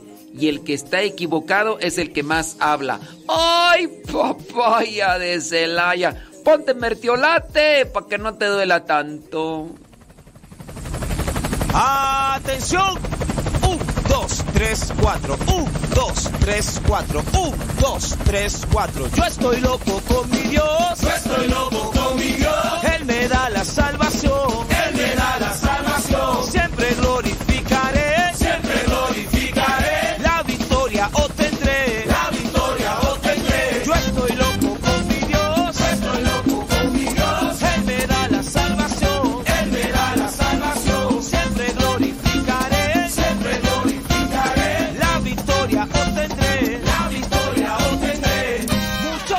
Llaman loco porque vivo enamorado. Muchos me llaman loco porque vivo enamorado. Enamorado de Cristo, de mi Cristo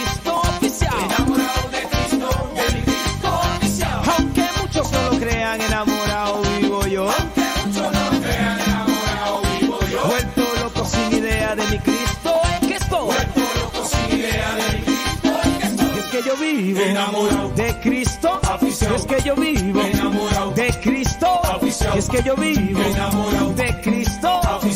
Yo vivo enamorado de Cristo.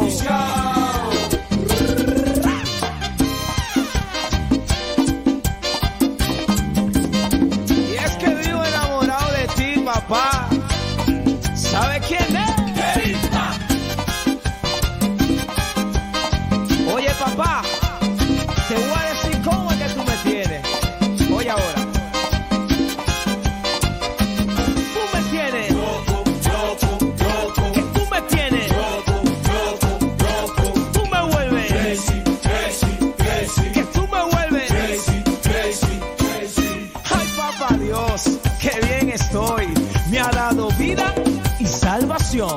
Tú que enviaste a Jesucristo por el pecado de esta nación. Por eso canto,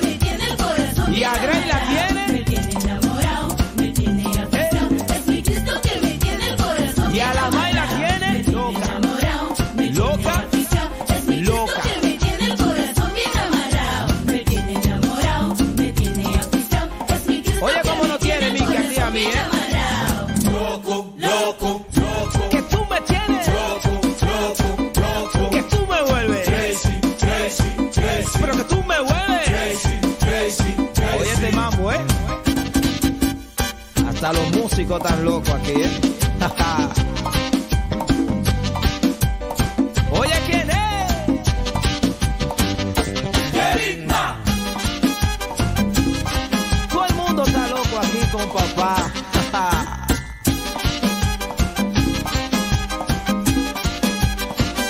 y aunque en el mundo te llamen loco, dile que tú estés enamorado de papá, ¿eh?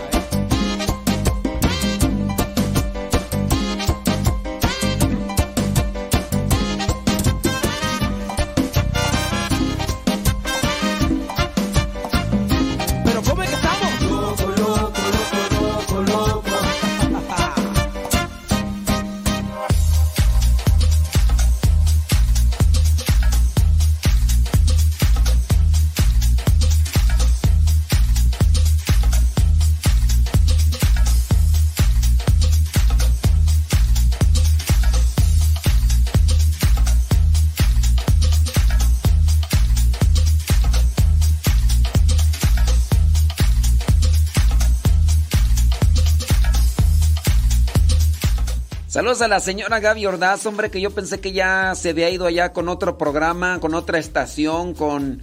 Pues yo dije, no, ya, ya ni nos escucha, es que ya ni nos manda mensajes. Ay, señora Gaby Ordaz. Saludos a los que nos mandan sus mensajitos. Déjame ver dónde nos dicen. Eh, bre, bre, bre. Saludos, dice mm, yo con un ojo al gato y otro al garabato. Ay, Dios mío. Leonor, ya desconéctate de eso, Leonor. ¿Cómo puede ser posible, hombre? Saludos desde Zapopan, Jalisco, dice Anabel de Loera. Ani Chino Díaz desde Buffalo Grove, Illinois. Ándele. Sobres, sobres, sobres, sobres. Ay, Leonor, Dios mío santo. ¿A dónde vamos a parar?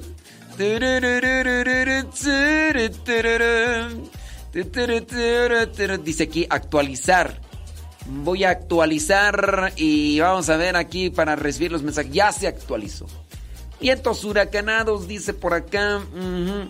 Una pregunta. Quizás no tenga mucha relevancia, pero tengo duda. Dice... eh, ya que... Sí. Así es. Sí, sí, sí, sí hay, Eric, Eric. Sí hay. Nada más que pues como tú no conoces, tú no eres de allá. Este. Pero sí, sí hay. ¿eh? Ánimo, Dios te bendiga y. Échale. Échale. Dios te bendiga, ¿eh? Dios te bendiga. Ay, Eric González, de veras tú, Dios mío santo. Saludos desde Morelia, Michoacán, dice Alejandra Merino. Ándele pues, Alejandra. Dice, bli, bli, bli, dice, están bien los consejos, pero para llevarlo a cabo...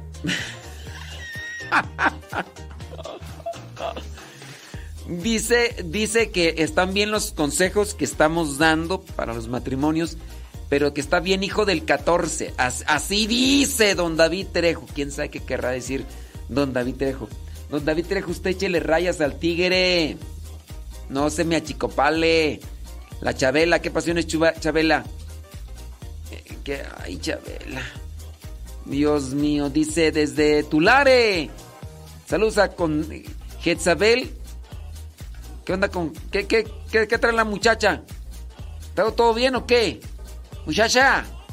Muchacha. Muchacha. Pórtate bien, muchacha. Saludos allá Rosa Blanca, allá en Morelia, Michoacán.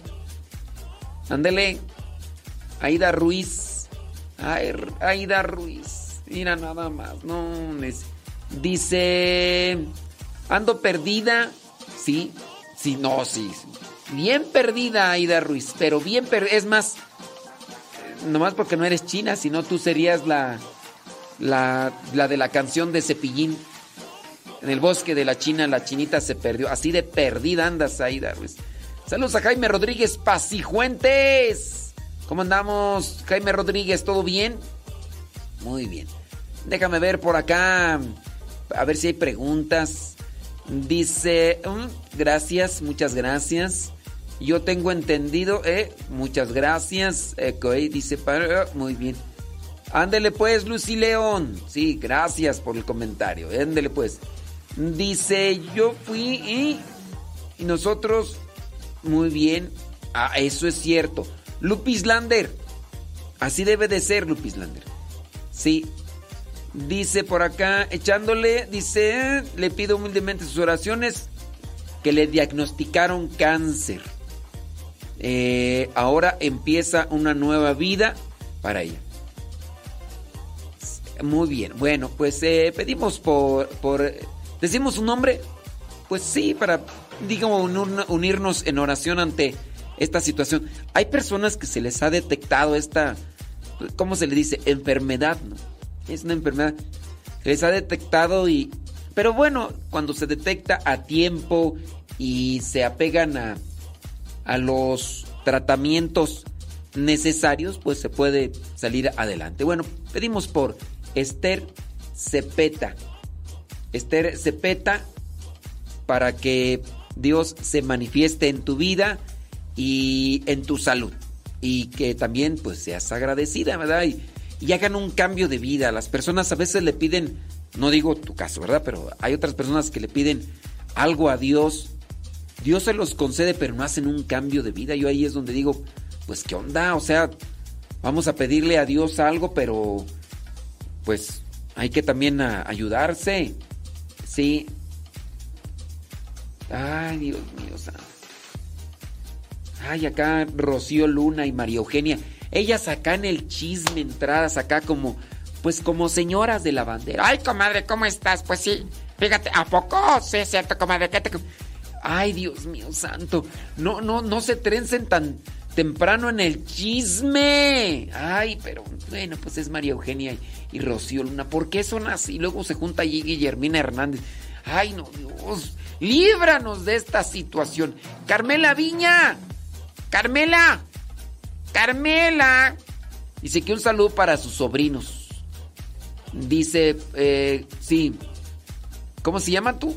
Tu sobrino Memo Enrique David Oscar. Así se llama. Memo Enrique David Oscar. Válgame Dios, tiene cuatro nombres. Tu sobrino Memo Enrique, Memo Enrique David eh, Oscar. Ándele pues. Bueno, pues a, a él y, a quién más. O, son, o son cuatro. Pues es que ahí, yo no sé, Carmela Viña. Dice, muy bien, no, pues felicidades a él. Sí, ándele pues. No sé si es, no sé si es uno solo o son cuatro, pues es que Carmela allí, pues tú tienes que ponerle más enjundia ahí la cosa. Bueno, déjame ver si por acá hay preguntitas, porque pura saludadera, tu pura saludadera. Déjame ver si hay preguntas. Dice... Eh, si compro una imagen de la Virgen o crucifijo, ¿es necesaria llevarla a bendecir? Creo que ya habíamos respondido esa pregunta. Sí. Pues que sí, o sea, sí. Dice por acá, ¿me puede explicar con sus palabras por qué Dios no se llama Jehová? Es que esta pregunta me la hizo mi esposo. Pues no se llama ni Jehová ni Yahvé. En realidad no, no sabemos cuál es el nombre propio de Dios.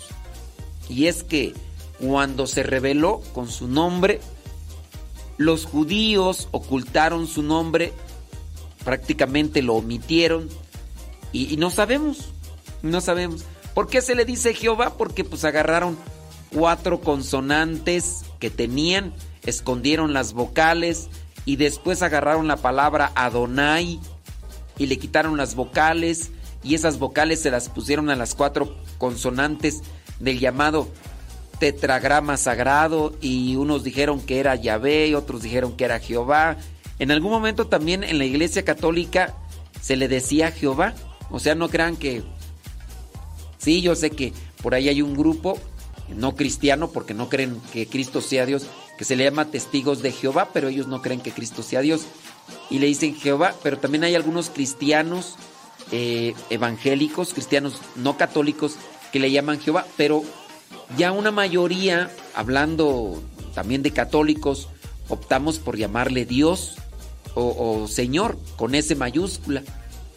Dice, me cuestionó, dice, me cuestionó el por qué aceptamos los nombres de la Virgen María como el de Guadalupe y el de Jehová no. No, pues te estoy diciendo que dentro de la iglesia católica eh, hemos aceptado en algún tiempo el nombre de Jehová, pero es que no, no es, no tenemos una seguridad de cuál es el nombre.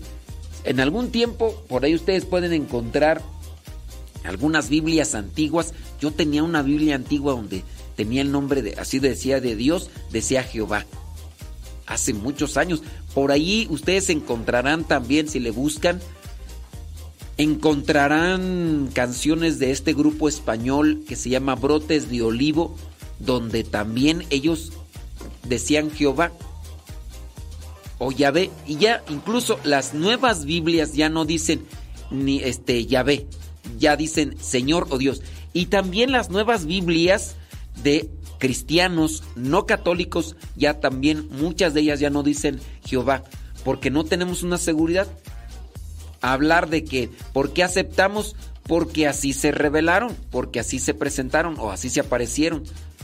Eh, soy la Virgen de Guadalupe, la del Carmen, de Lourdes.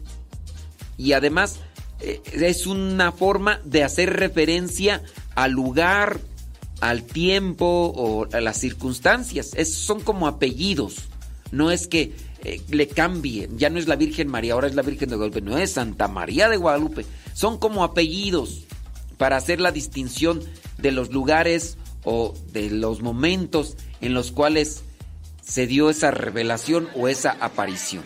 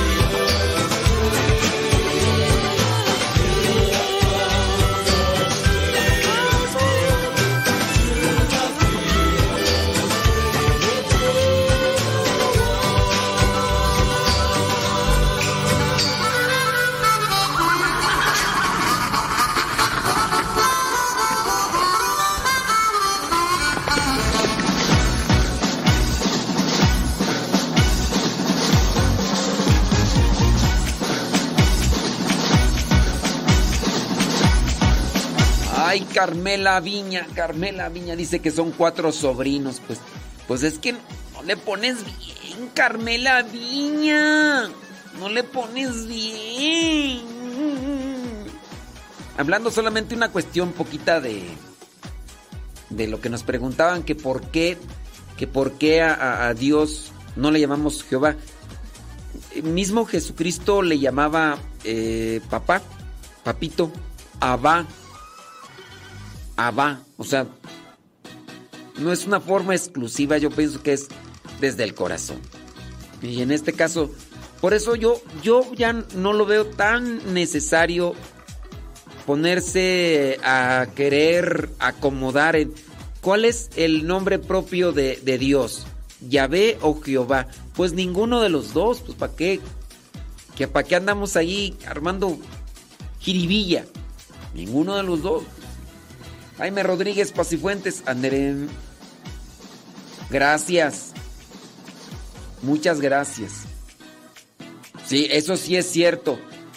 Mi estimado Jaime Rodríguez Pacifuentes, que Dios te siga iluminando y, bendiciendo y, y, y, pues ya sábanas, ¿para qué cobijas? Aquí andamos al pie del cañón.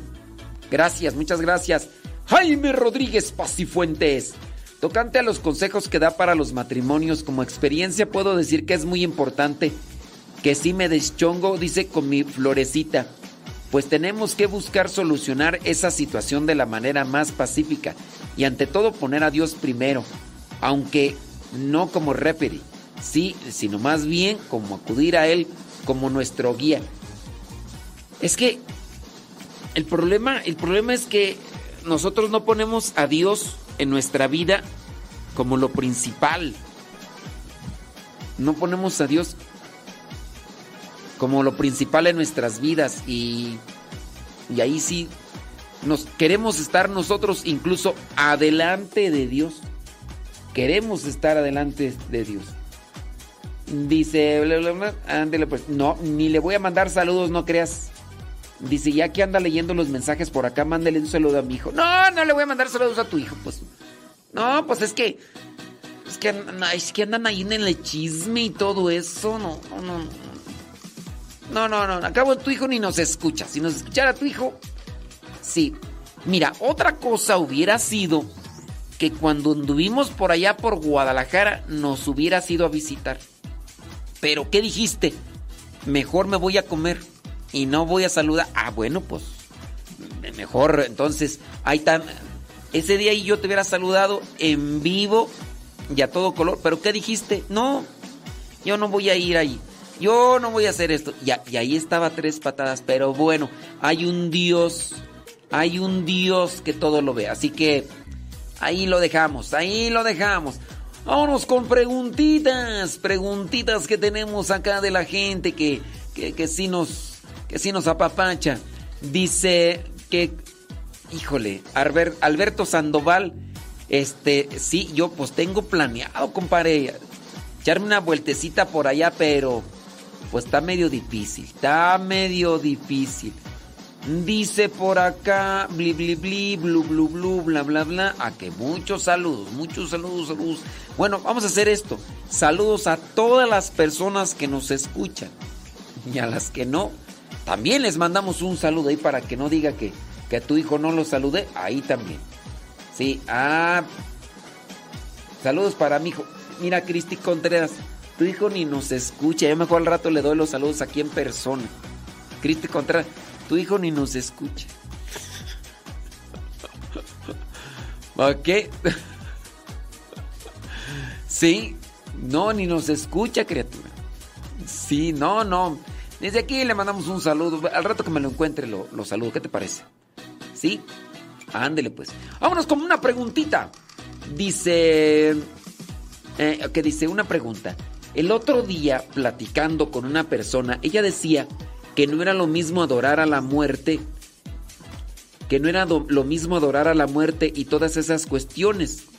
¿Cuáles cuestiones? Dice que hacer un pacto con el diablo.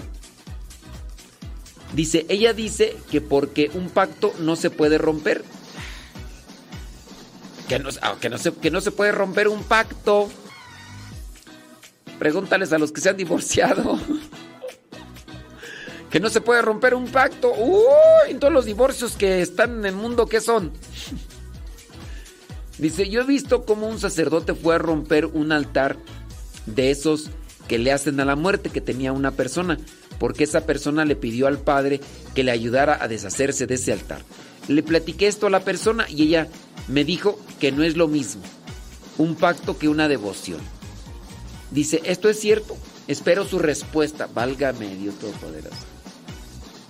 Pues es la concepción de la, de la persona, ¿no? El pacto ya es un compromiso.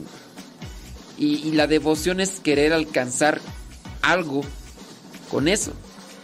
Es que, mira, aquí ya nos metemos en cuestiones semánticas y gramaticales para querer hacer una distinción.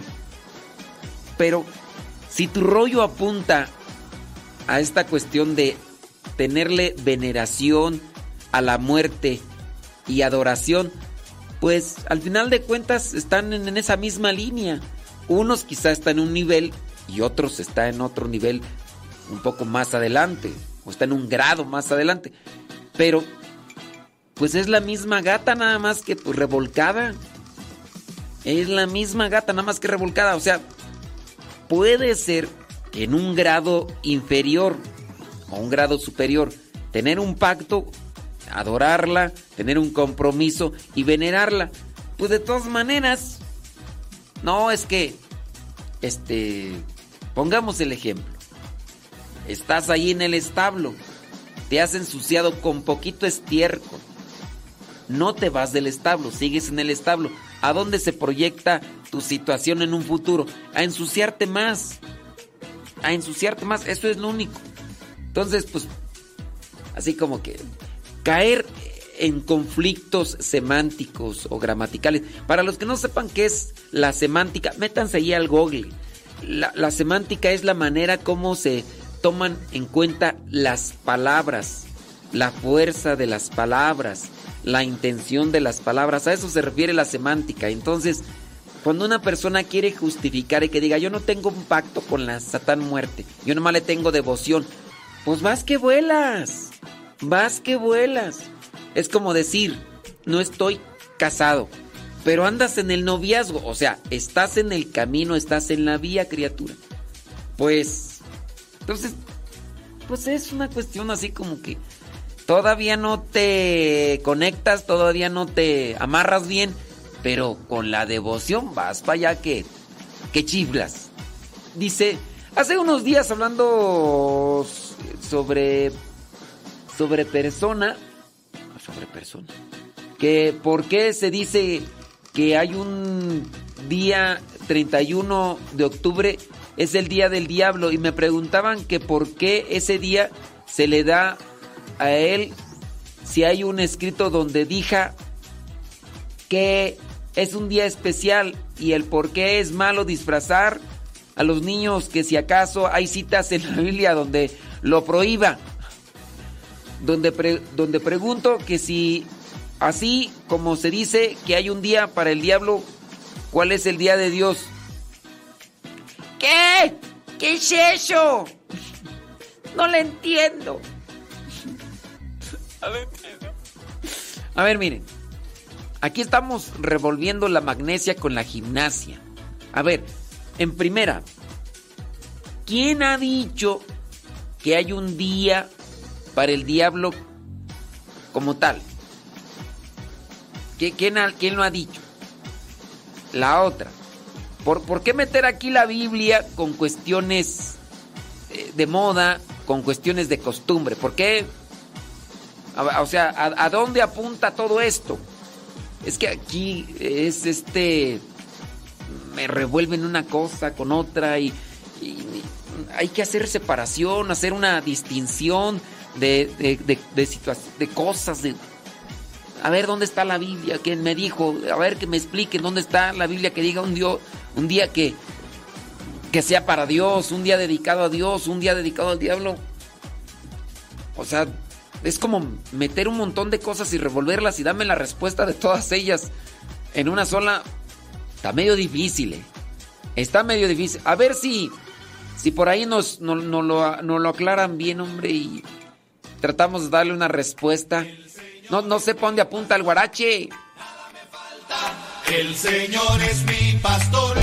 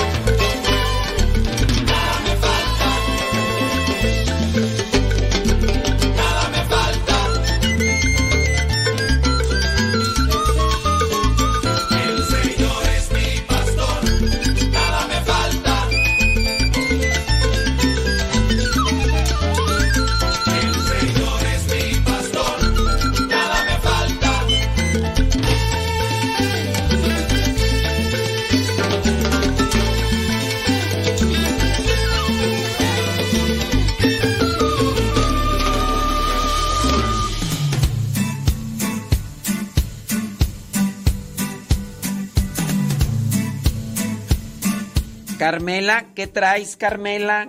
Sosiégate, Carmela. Sí. Ay, Dios mío. Ay, Carmela, yo ay, ves que ya ni te hago caso, Carmela. El otro día me metiste ahí en camisa de once varas, Carmela. Que con el padre el otro que, que había dicho de mí, que no sé qué, y en la mera hora ni había dicho nada de mí, yo diciendo, ay, no, Carmela, ay, Carmila. Dice, si alguien quiere romper con ese pacto que hizo con el diablo, ¿por, por qué se arrepintió y quiere acercarse a la iglesia? ¿Eso se puede?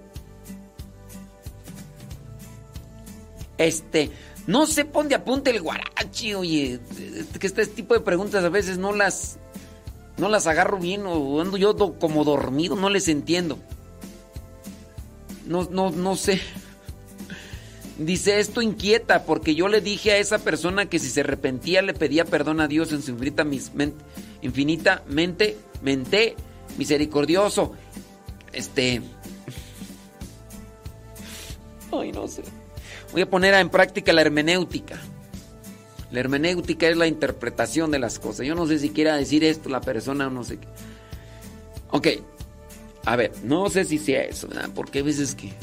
Miren, cuando alguien, por su desesperación, por su miedo, por su angustia, se mete con las cosas del diablo, e incluso este hace un pacto, como tú dices, o hace o tiene una devoción, pero si después cae en la cuenta y ya quiere rechazar todo eso, que si Dios lo perdona, sí, yo lo puedo perdonar. En su palabra está que no hay pecado que Él no pueda perdonar, solamente los que atentan contra el Espíritu Santo y que los que atentan contra el Espíritu Santo son aquellos que dudan del Espíritu Santo, de la fuerza del Espíritu Santo. Entonces todos los pecados arrepentidos, eh, todos los pecados que son, todas las, eh, todas las personas que se arrepientan, Dios las perdona. Entonces yo no sé si eso es lo que me quiere decir la persona, pero bueno, ahí está. Déjame ver por acá otras preguntitas, a ver, bli bli bli, ándele, eso sí es cierto, con Tocho Morocho. Dice, saludos, a eso, con todos, si es que puro saludo para acá. Ahorita, pasamos el hora de los saludos, no se preocupen. Dice, le quiero preguntar, ándele, esas son las preguntitas así que, que me gustan. Dice, eh, que le digo a mi esposo, ay Jesús. Dice, programas que usted dígale echándole la Disculpe, le quería preguntar, ¿qué puedo hacer?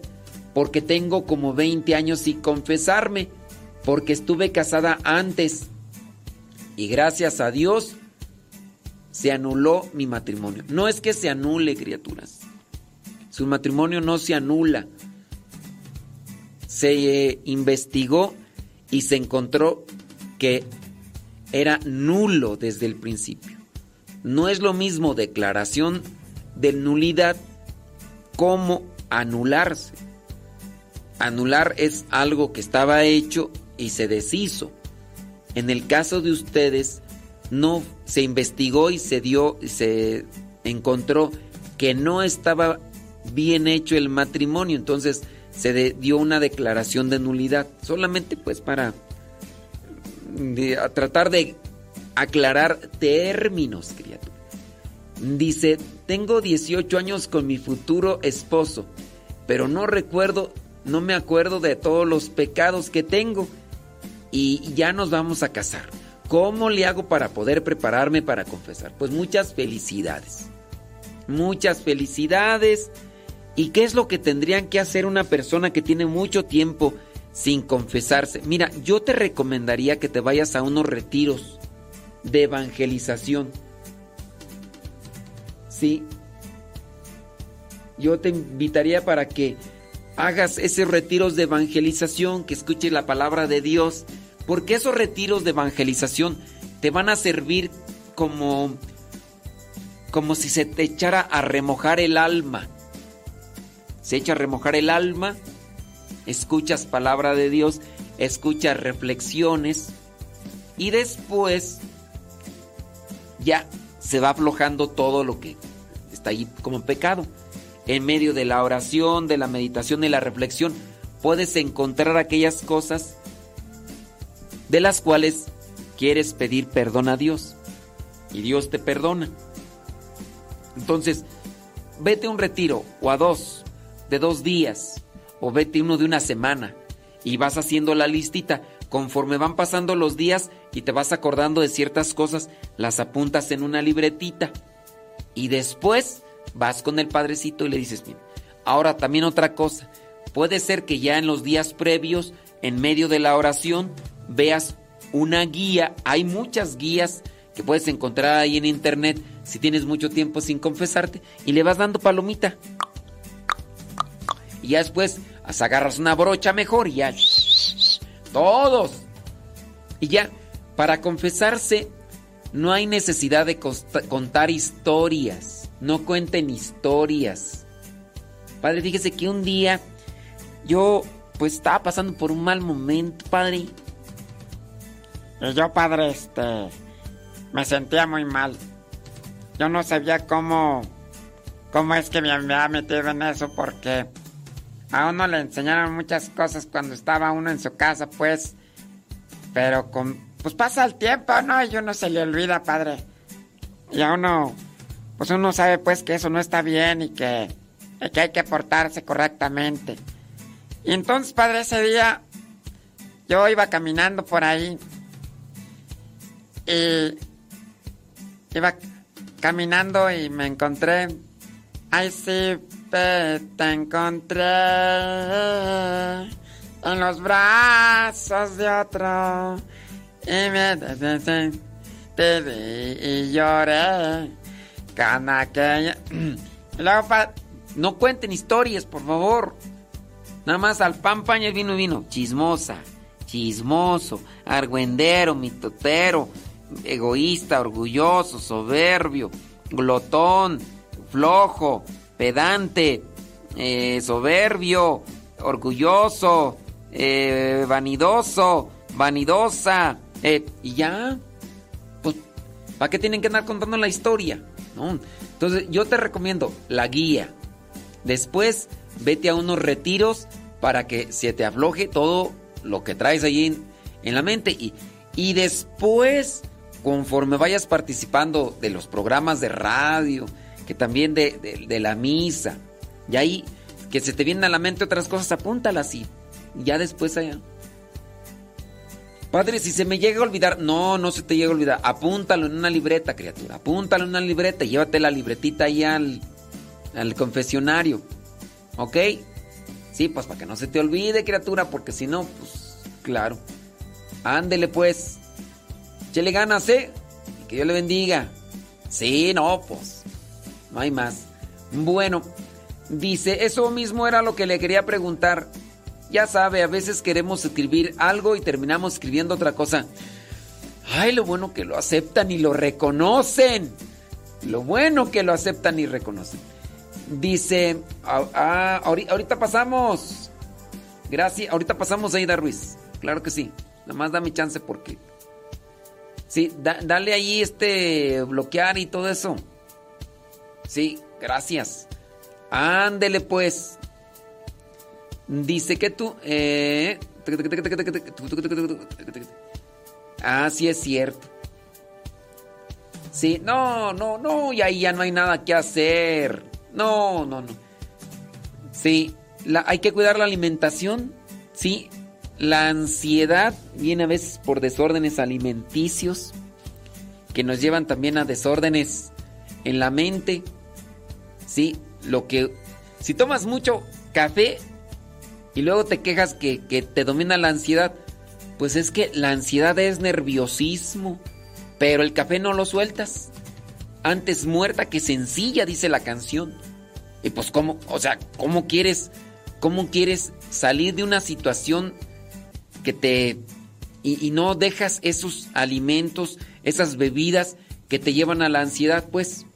No, pero antes muerta que enseguida. No, yo primero me muero antes de dejar el café. Ándale, pues. No dejes el café y después ya se va a tomar más café, pero no tú.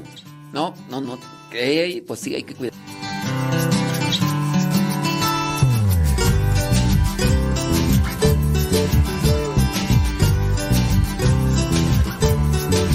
Así es la vida, siempre hay noches, siempre días. Hay caminos cuesta arriba por cruzar. Cuando se pierden los colores de mi vida, mi Madre Celestial me vuelve a animar. Así es la vida, hay amor o antipatía. Hay pasiones que nos toca dominar. Cuando se apaga esa música del alma, mi Madre Celestial me alienta a cantar. Ella es mi gran refugio, mi fuerza al caminar. Su manto me protege sin cesar.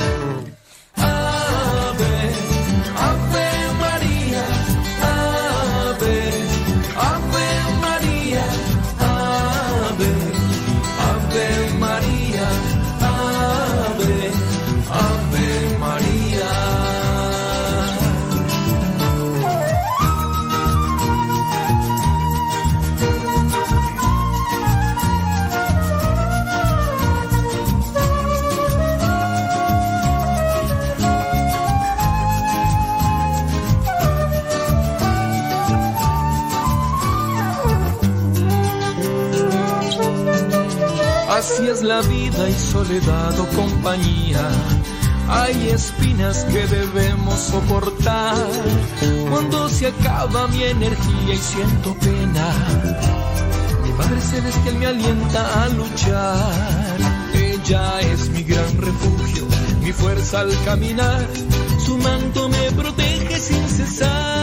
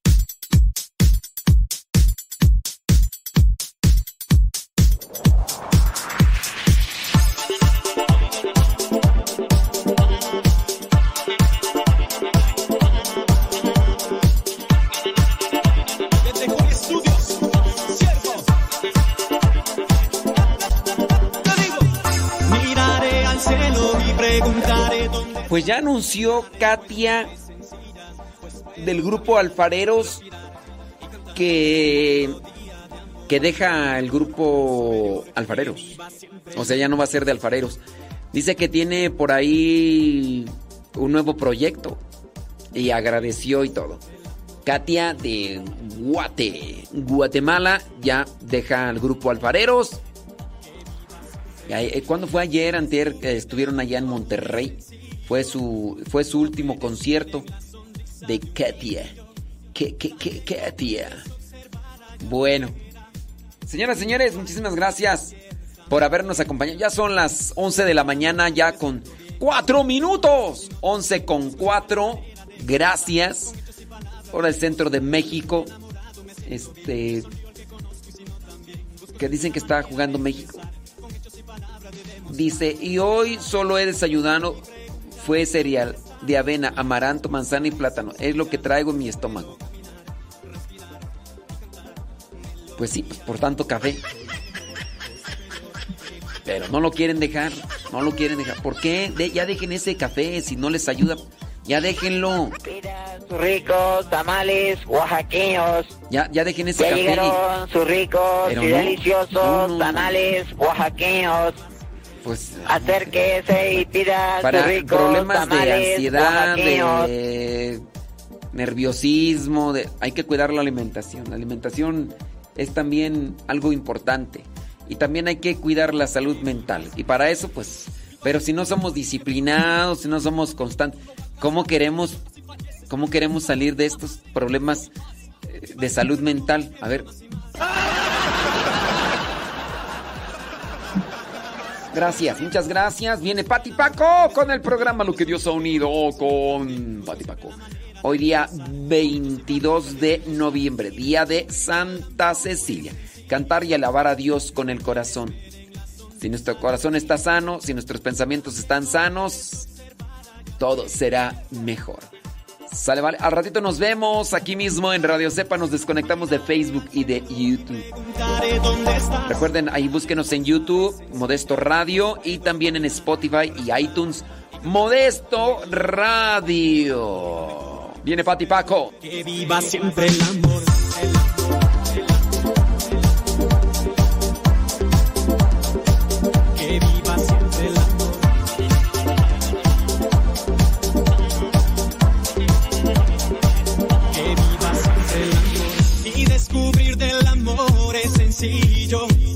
Lo puedes ver en la sonrisa de un niño.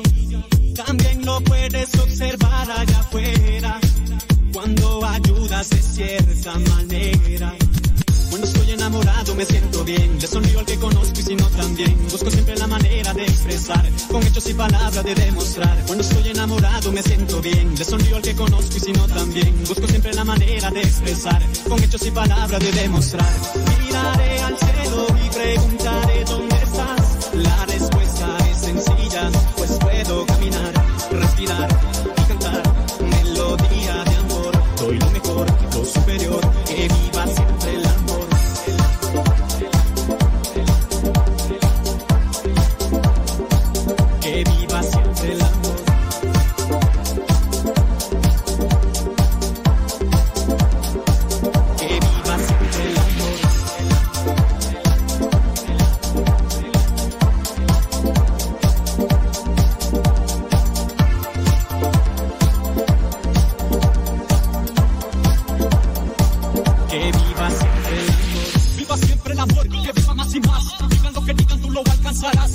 falleces, tú eres capaz, nada más. Esfuerzo y paz.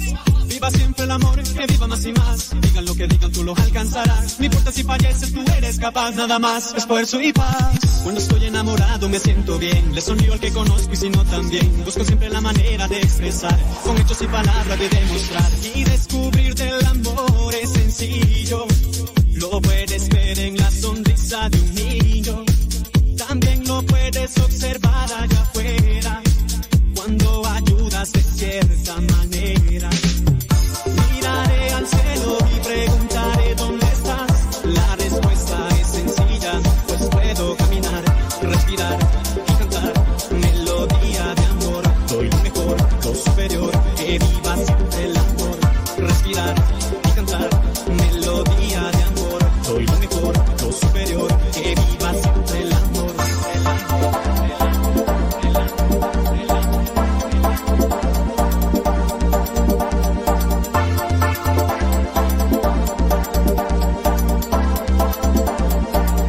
Que viva siempre el amor.